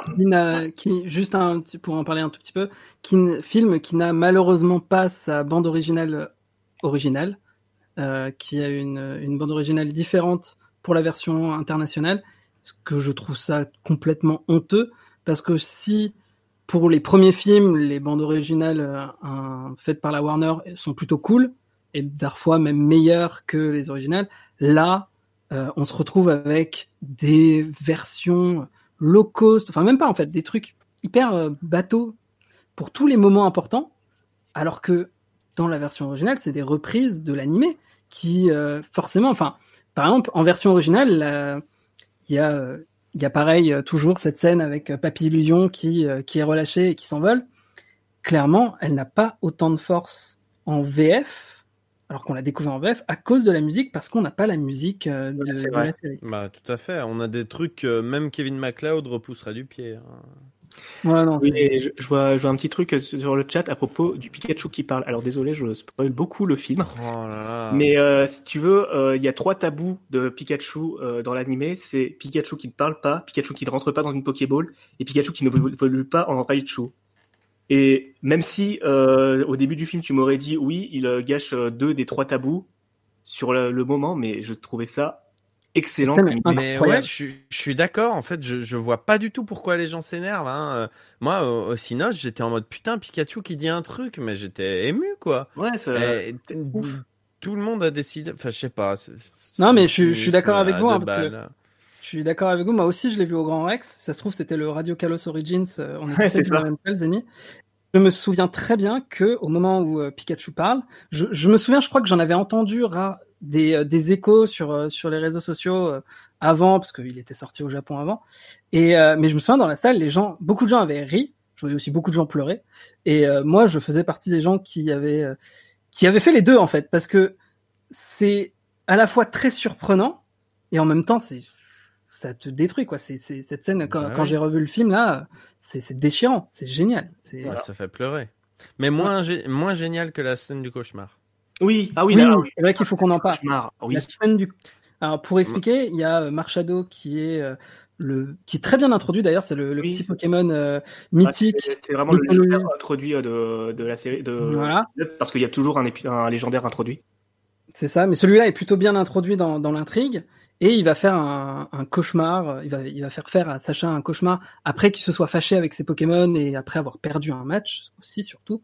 Et il va se retrouver un peu dans dans une scène qui me fait penser au dernier épisode d'Evangelion euh, où bah Sacha. euh, oui, c'est vrai, j'y pensais pas, mais ouais. ah non, mais il se retrouve dans, il se lève, euh, il va à l'école euh, comme n'importe quel petit garçon japonais, sauf que les Pokémon n'existent pas. Et et puis puis voilà, et puis il se rend compte que la vie est vachement triste. Et puis il dit mais de toute façon la vie c'est bien tant que j'ai mon copain avec moi. Et puis d'un coup il se rend compte que Pikachu n'est pas là. Ah là là, Rien que d'y penser. Elle, elle marche tellement bien, cette scène. Elle marche Tu- incroyable. Puis ouais vas-y vas-y. Non, ce que, bah. j'allais dire, c'est, tu vois, pour moi, typiquement, le film 20, il réussit euh, ce que je disais à propos du film 2, c'est-à-dire proposer quelque chose que la série ne propose pas. Euh, J'ai l'impression que le truc c'est au- automatisé dont vous avez aussi pas mal parlé euh, en présentant chacun vos films, c'est ce côté, euh, il y a un film, il faut qu'il y ait un légendaire. Euh, là, euh, Marshado, euh, moi, en voyant le film, en allant voir le film, je savais même pas que c'était un légendaire. Pour moi, c'était un, un, Pokémon euh, quelconque. Euh, mais ouais, Marshado, en fait, au-delà du fait qu'il est bien introduit, c'est surtout pas le cœur du film. Et pour moi, le cœur du film, et c'est aussi pour ça que je disais que pour qu'un film fasse film, c'est pas obligé que le sort du monde soit entre les mains de Sacha. Euh, le, cœur du film, c'est les relations entre les personnages, et notamment la relation entre Sacha et Pikachu. Et, euh, euh, ça marche tellement bien. Et justement, la scène du cauchemar et la scène, la scène aussi de, de, dis- disons-le, le, la fin sur la sur la montagne, c'est des scènes que l'animé ne propose pas et ne proposera jamais entre guillemets quoi. C'est un film qui a qui a beaucoup d'ambition quoi. Euh, Il y a juste le, le, le rival avec sa avec ses, ses cheveux en forme de X. Je, je, Oui. je trouve ça euh, assez. euh, Ouais, mais- mais, à la fois, à la fois, ça te donne une idée potentielle de qui a abandonné Salamèche. hein. Et donc, Oui. ça- tu vois, Ah ça bah va oui. être un petit peu à une autre question. Et, Non, et puis c'est je crois qu'on le revoit hein, le le, le dans, dans l'animé la première saison petit aparté, mais on voit le dresseur de Salamèche hein, qui revient. Oui, oui, tout à oui, fait. oui, oui. Enfin, Dans- voilà. Et, Et, euh, et, et, et- et ce, que, ce que je voulais dire à propos de, de ce dresseur, c'est qu'aussi on a enfin le, le, le retour du, du rival qui est un gros connard, quoi. Et mine de rien, euh, bon, moi, c'est mon côté, euh, je, je suis conscient hein, que c'est mon côté euh, euh, fan des premières saisons qui parle et que c'est vrai que euh, Ptirt a parlé de Paul, qui est un perso que je ne connais pas du tout quand euh, elle parlait du dessin animé. et ça a l'air d'être un personnage très intéressant et bien écrit. Non, oui, non, mais non, ne fais pas de corrélation entre Corix, Non, s'il te plaît, non, non, non, non, non, non, non, non, non, justement, justement, euh, je, euh, je dis, c'est sans doute mon côté euh, euh, vieux nostalgique qui fait que je ne m'intéresse pas à Paul euh, et qu'il faudra que je le fasse. Mais, euh, mais effectivement, le, le, le rival du, du, du film, du 20e film, a un côté Régis. Euh, dans le côté euh, gros connard et, et, et personnage euh, euh, pas positif et euh, personnage assez assez détestable et euh, moi, voilà, c'est aussi pour ça que je, je parle de Paul. Euh, moi, j'aime bien les, les rivaux qui, qui sont qui sont des connards. C'est c'est c'est un peu bizarre, mais euh, qu'un qu'un rival soit un personnage positif, pour moi, ça lui enlève son côté euh, rival et son côté antagoniste. Mais encore une fois, je suis conscient que c'est une vision vieux jeu et vieux con. Après, aussi les, mêmes critiques qu'on avait eues pour euh, les versions 7 et 8. euh, Enfin, les, générations 7 et 8. Dans les jeux. Ouais. Ouais. Euh, je voulais juste rajouter aussi que euh, ben, tu as dit que c'était un reboot. Effectivement, c'est un reboot. Et l'épisode suivant, le film 21, euh, était aussi une sorte de... Enfin, pas un reboot, mais qui se passait dans une timeline différente. Ce qui fait qu'actuellement, on n'a toujours pas de film qui se soit passé à Alola. Ce qui est pas plus mal parce que toutes Non, les grandes histoires sont été racontées euh, dans la série Alola. Ça lui donne plus de consistance et ça nous permet d'avoir des films de bien meilleure qualité, sachant que le film 22 est très très bon. C'est ça le, le, le truc qui est, qui est vraiment cool avec. Ah, attends, le film 22. oui. Le film 21, pardon, le film 21. Ah, oh, oh, oh, oh, oh, Le attention. film 22 n'existe pas. Euh, et deux Miaou n'existe pas non plus dans cette réalité. Mais voilà, il y a, y, a, y a ce côté euh, pour qu'un film. euh, Après voilà, chacun a sa vision de, de qu'est-ce qu'il attend d'un film Pokémon. Mais euh, pour moi, pour qu'un film Pokémon me plaise, pour qu'un film Pokémon soit réussi, il faut que ce soit autre chose qu'un gros épisode. Et, et le fait de déconnecter euh, avec euh, le reboot, je sais pas s'ils vont poursuivre cette histoire de, de reboot avec le 23e film, Si. mais euh, oui, oui. Ah bah, je, je trouve que c'est vraiment une bonne idée de, de proposer euh, Mm. cette euh, cette intrigue parallèle parce que justement ça permet vraiment de différencier euh, euh, les, les gros épisodes, euh, les, les films qui ne sont que des gros épisodes entre de grosses guillemets et euh, les films qui, qui veulent raconter euh, quelque chose qui mérite euh, même si encore une fois la méritocratie voilà mais qui, qui mérite euh, qui mérite entre de grosses guillemets d'être projeté sur un grand écran. Très bien. On est très en retard, mais ce n'est pas très grave. On va faire une courte pause. On va lancer la. Ensuite, il y aura la dernière partie qui sera beaucoup plus courte parce qu'on va finalement juste parler de, euh, de Détective Pikachu, le film live. Et ensuite, on conclura, etc. Et on vous laisse pour cette pause musicale avec le thème Mewtwo Returns, composé par Josh Zimmerman, qui a été composé spécialement pour euh, le le mode de Pokémon de Super Smash Bros Brawl Project M. On écoute ça.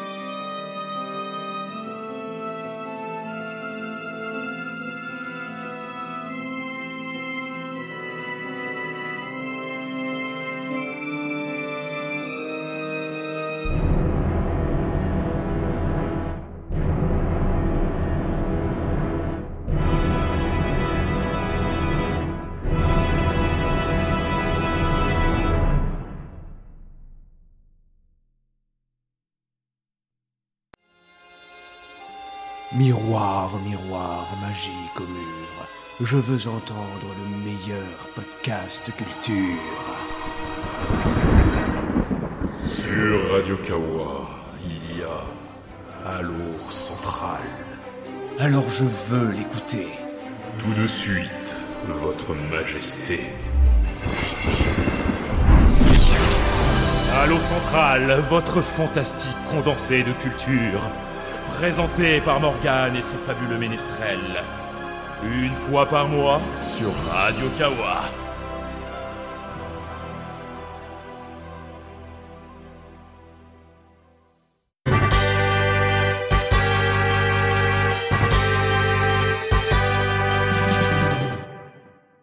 Nous sommes de retour donc pour la toute dernière partie de Radio Kalos. Alors euh, donc euh, nous avons parlé de l'animé, des films, et maintenant on voulait finir un petit peu comme une sorte d'ouverture vers l'avenir parce que peut-être que euh, l'animé Pokémon constitue le passé et le présent, en tout cas avec le dernier acte, le dernier cycle qui ressemble beaucoup comme comme on l'a dit un pod game de Sacha. Mais je voulais un petit peu me tourner vers l'avenir pour cette troisième partie et un petit peu parler d'un film qui euh, nous a tous surpris l'année dernière.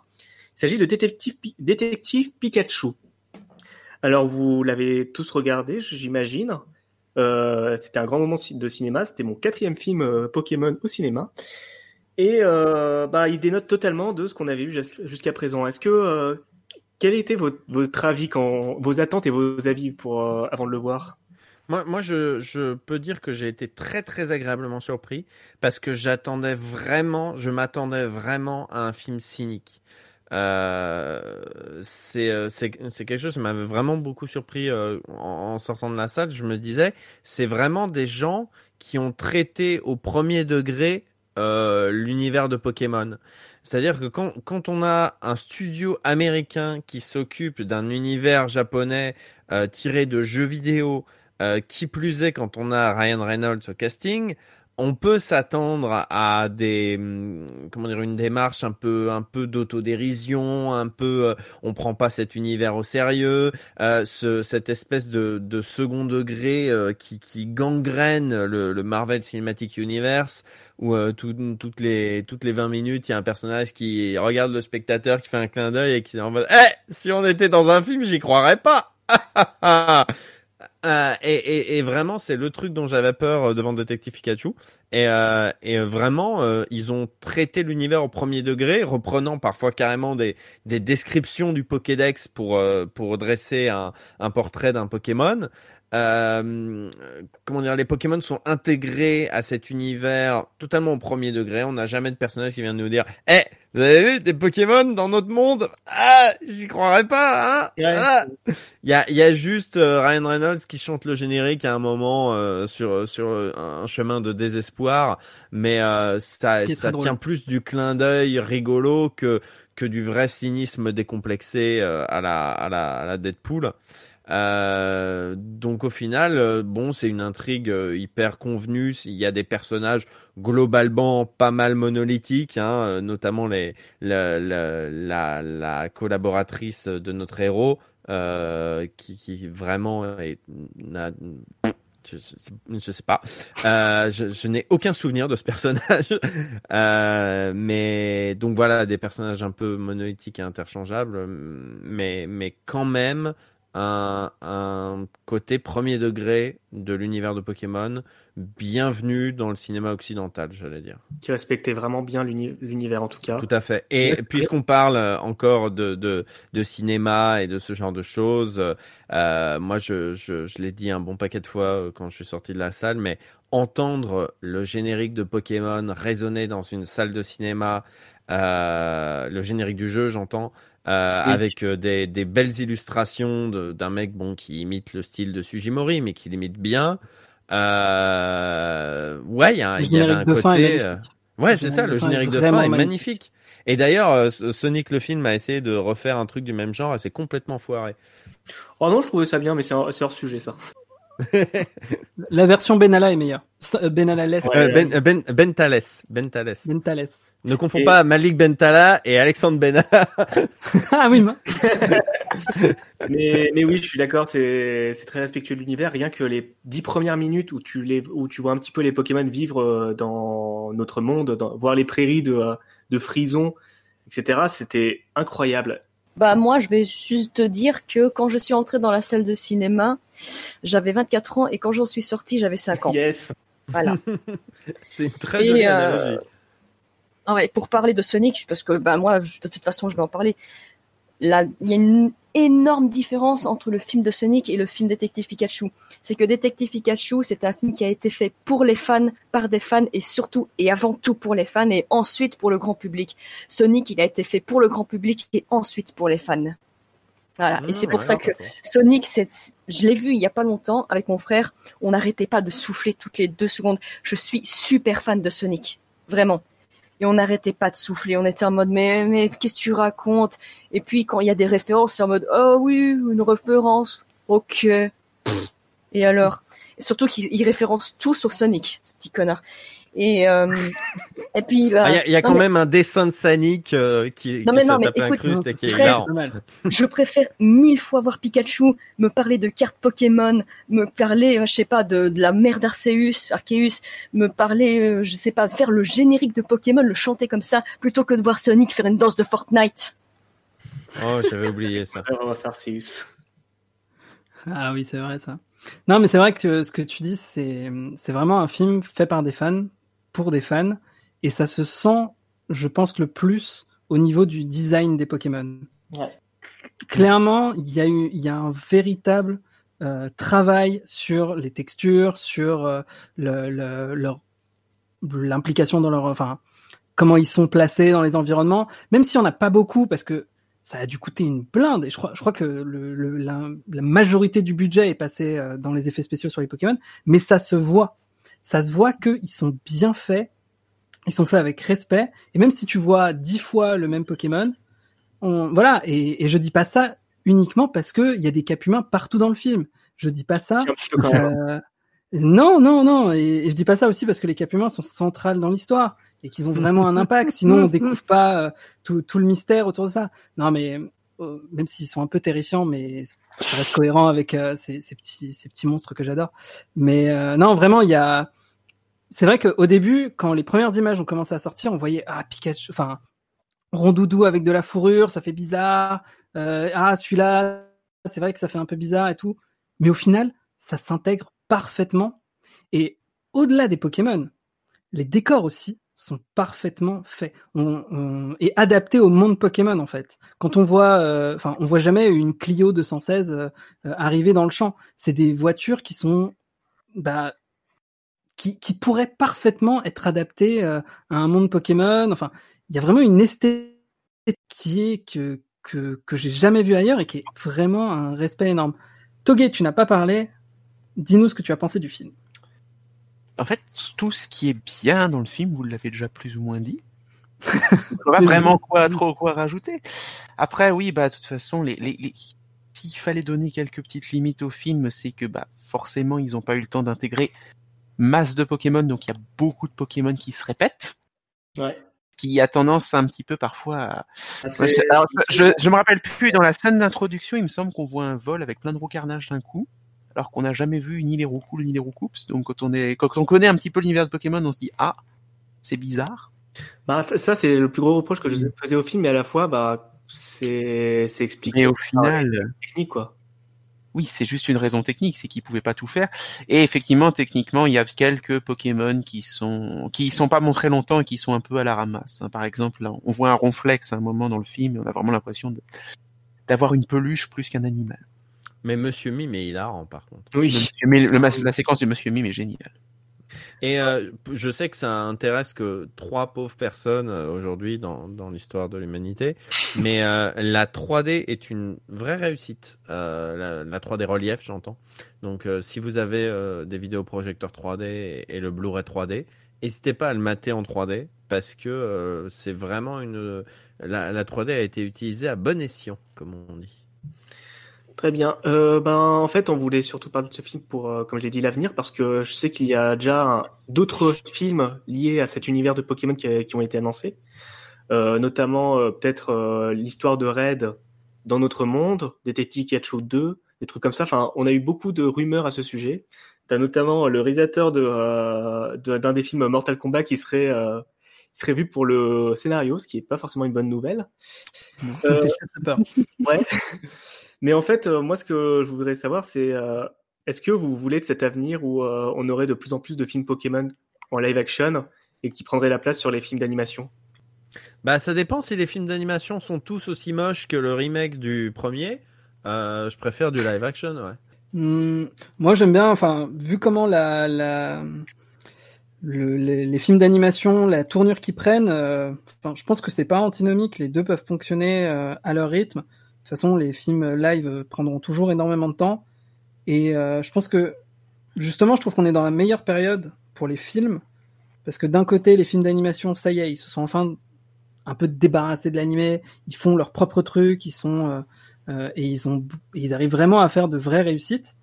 Et en ce qui concerne les films live, bah si c'est fait avec le même talent et la même minutie, voilà, le film Détective Pikachu, c'est pas non plus un chef-d'œuvre, mais mais il y a quand même un vrai un vrai talent d'artisan euh, modéleur euh, modéliste 3D euh, et avec tellement de respect que franchement un film euh, tous les euh, 3 4 ans avec à chaque fois plus de Pokémon, une histoire un peu plus taillée. Franchement, j'ai du mal à voir ce que pourrait donner un film Pokémon où Red est le héros et où on suit euh, l'aventure des jeux.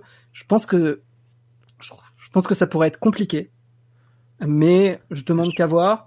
Au pire, on fera des l'adaptation films. live de, de Pokémon spécial, euh, de, de premier arc de Pokémon spécial. euh, Moi, je, je ouais, par ça. exemple. Mais euh, Je en fait, le truc, c'est que c'est tellement large, tellement grand, que je pense que ce serait que décevant. Et c'est pour ça que prendre Détective Pikachu comme premier film, sachant qu'à la base c'était un jeu, euh, comme premier film live, comme base, bah, c'était brillant en fait, parce que c'est très simple, c'est une histoire assez simple, efficace. Il y a un buddy movie. En plus, t'as un Pikachu qui parle, donc c'est plus simple pour les dialogues. C'est, on rentre bien plus dans l'univers. Puis ils ont même fait le luxe de faire une petite séquence euh, où on capture un Pokémon pour expliquer un petit peu l'univers pour les néophytes. Franchement, le, je pense déjà Détective Pikachu est un pari réussi. En faire une suite, mais euh, à 100%. Pour une aventure plus classique avec Red, etc., je suis plus mitigé. Mais au contraire, euh, moi, euh, si j'avais le budget, euh, je leur, enfin, si c'était moi le dirigeant, je dirais, euh, allez-y. euh. Enfin, faut garder quand même un minimum de contrôle parce que ça peut vite devenir n'importe quoi, surtout si c'est le mec de Mortal Kombat qui le fait. Je vois en commentaire euh, des suggestions de films Donjon Mystère. Là, oui, à 100%. Euh, Ouais, Non. mm, Ça Non, marcherait mieux en, en film d'animation. Non, Non, si, si moi, film ce que live, il y j'aimerais a, il voir faut. plutôt- euh, Ah, vas-y. Non, non, vas-y, vas-y. Je t'ai coupé la parole. Non, Non, mais non, moi, ce que j'aimerais plutôt voir, c'est Pokémon Colosseum, mais en live oh action. putain, grave. mais non, mais Meilleure écoute, idée du monde. mais, mais non, mais l'idée est toute tracée. Vous voyez, dans Détective Pikachu, il y a cette euh, Mais oui, il y a des la scène où euh, il y a les combats de coq. Non, mais même pas les combats de coq dans euh, Détective Pikachu. où Pikachu doit se battre contre Dracofeu, mais c'est carrément Suéreb de, de Colosseum. C'est tout à fait ça. Mhm. Euh, voilà. Mais c'est tout est tracé et en plus c'est facile à faire. Enfin, de mon point de vue, c'est facile à faire. Il suffit, suffit de deux trois explosions et c'est bon, c'est Colosseum. Ouais, puis tu rajoutes un Lugia obscur, euh, comme ça tu fais un petit mix avec XD. Et puis on a déjà Ludicolo pour Bull Disco, c'est bon, c'est bon. quoi. Voilà. Dark. Non, bah écoute, Voilà, et toi, en plus- toi qui a proposé Sacha Nobi, euh, je te propose de proposer ça aussi. Euh, oui, mais en vrai, ça ouvrirait beaucoup de choses et notamment, enfin, Pokémon Colosseum est déjà un jeu plus dark euh, que la licence en général. Du coup, bah, ça ferait un live action. Mais même pas. J'ai pas envie que ce soit un film, plutôt une série. Et du coup, la série, pour moi, elle serait un peu plus sombre que ce qu'on propose. Déjà, un détective Pikachu était déjà quelque peu sombre dans, dans la colorimétrie, je parle. Du coup, voilà, il y a qu'un pas. Il y a vraiment Ouais, qu'un une, pas. une série live, ça coûterait extrêmement cher et j'aurais peur que les Pokémon Oh. soient euh, en film d'animation. Enfin, Ouais, extrêmement moche. Hein. Oh, pauvre, Pokémon Company et Nintendo qui n'ont pas assez d'argent pour faire une live série. Oh, on devrait faire une collecte.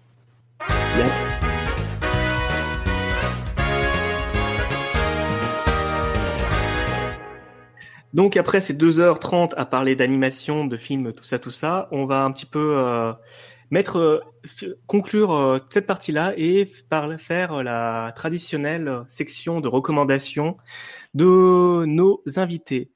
Euh, Mr Fox, euh, tu est-ce que tu as quelque chose à suggérer en premier? Euh, oui, oui, oui. Euh, eh bien, écoutez, euh, c'est de notoriété publique que je suis un grand fan de la console de jeu N64. Euh, Nintendo 64, euh, dont la manette n'est pas du tout euh, mal fichue, contrairement à ce que certains en disent. C'est faux. Elle a un design unique et les, les gens ne sont juste trop bêtes pour comprendre à quel point c'est génial. Mais bon, c'est pas grave. Alors, tout le monde. Totalement dans tes unpopular opinions. hein. De quoi? Je te rejoins totalement dans tes unpopular. Alors, euh, on connaît tous euh, les jeux Pokémon Stadium, euh, qui, qui ont été les blockbusters de la N64 en termes de jeux Pokémon. Pokémon Snap, qui a eu son regain d'intérêt. Les gens sont en mode, ah, c'est marrant, jeu Pokémon Snap, etc. Il a un succès d'estime, j'ai l'impression, auprès des gens qui y ont joué.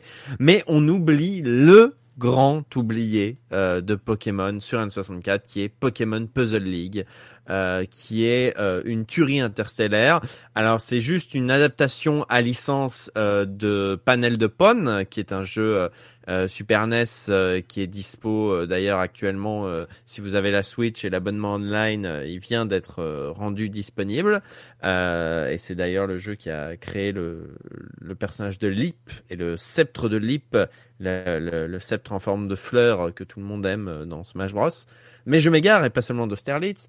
Et tout ça pour dire que euh, Panel de Pon a eu différentes licences en Occident. Il y a eu Tetris Attack ou Mickey Mania, je sais jamais. Et euh, sur N64, il y a Pokémon Puzzle League. Donc c'est un puzzle game qui n'a quasiment aucun rapport avec Pokémon euh, dans, dans son gameplay en tout cas. Mais euh, l'habillage du jeu sur N64 est Pokémon. Euh, tous les personnages, on les voit du dessin animé. Ils sont allés chercher tout le cast. On a Aurélien Ringelheim, on a Fanny Roy, on a euh, Anthony Lopresti, on a même euh, Bruno Millener pour faire Jackie, euh, on a euh, Daniel Nicodème qui fait l'intro, on a le professeur Chen, on a vraiment tout le monde.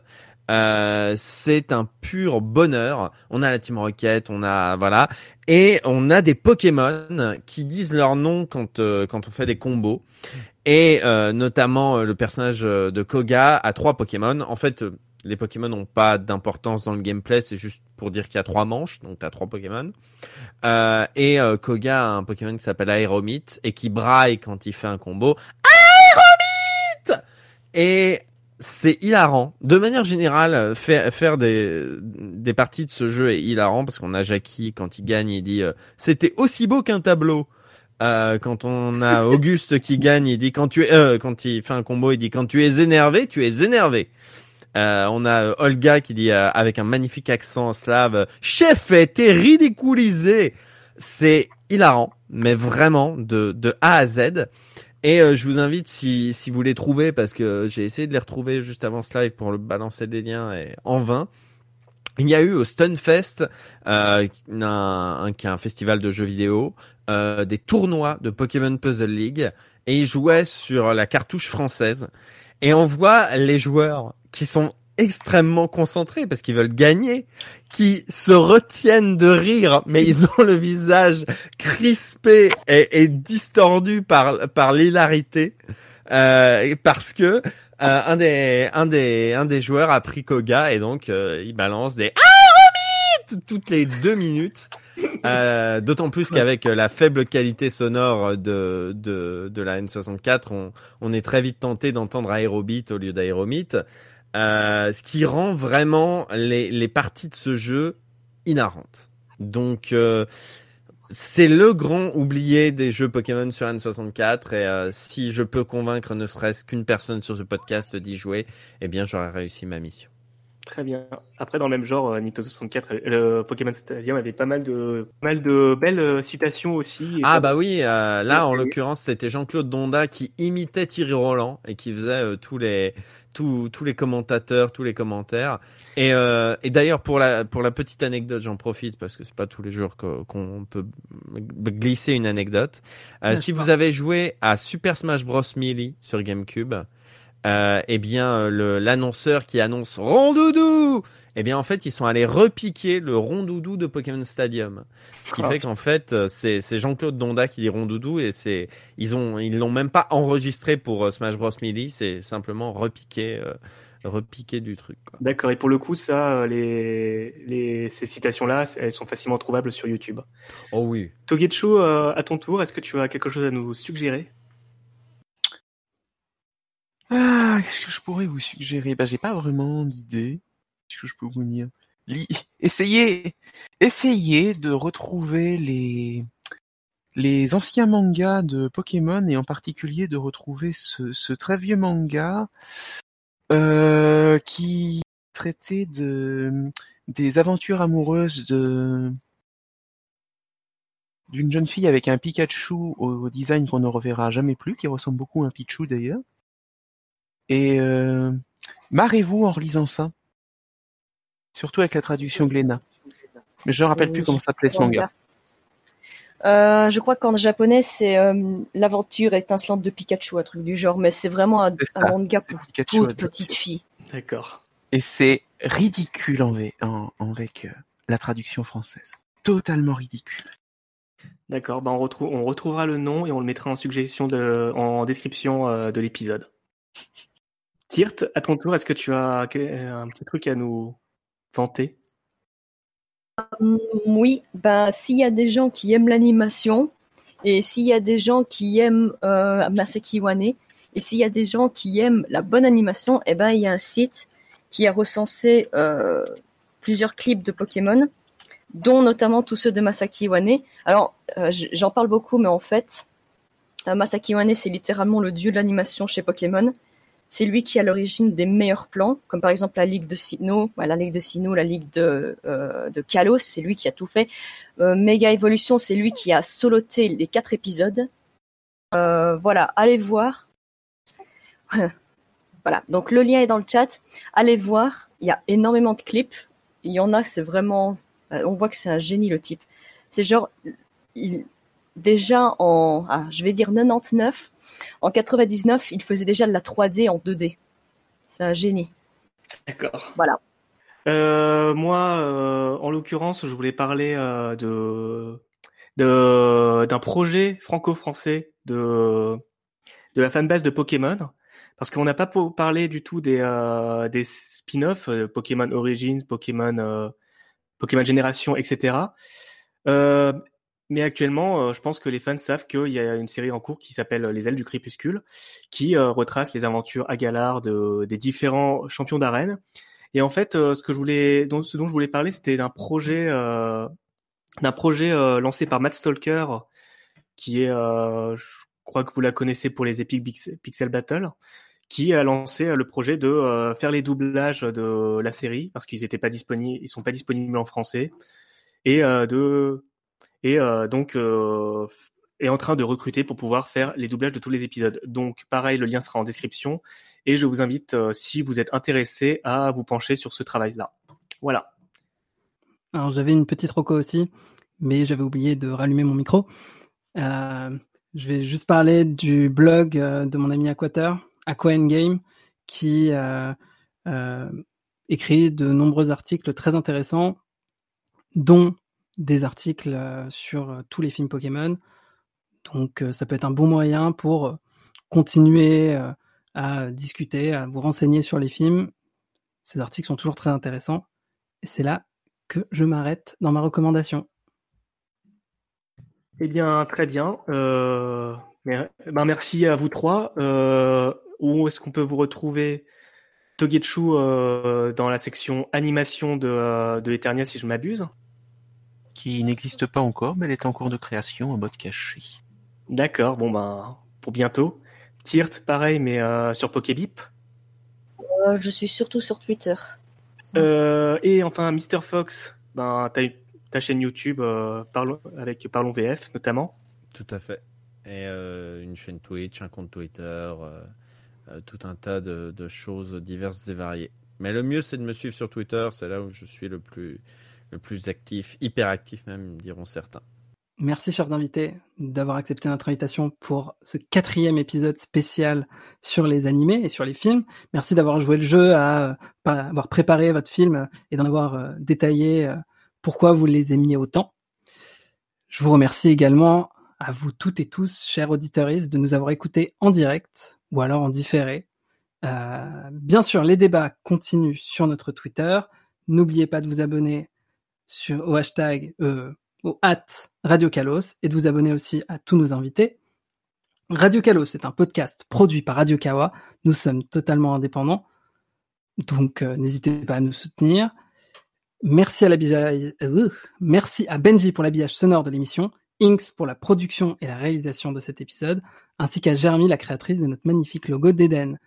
Tous nos épisodes sont disponibles en replay sur toutes nos applications de podcast préférées, Spotify, Apple Podcast, Mixify abonnez-vous, partagez et faites péter les attaques météores.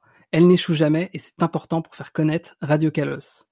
Et je voulais conclure cette émission avec une dernière musique parce que euh, on a parlé euh, de la série de la série animée, mais on n'a pas parlé d'un certain personnage de l'animé, un personnage qui a été très très important euh, dans les premières saisons et dont la musique est devenue culte. Et du coup, je vous propose de vous endormir avec une cover de La berceuse de Rondoudou. Bonne nuit. Oh, Bonne nuit. Bonne nuit.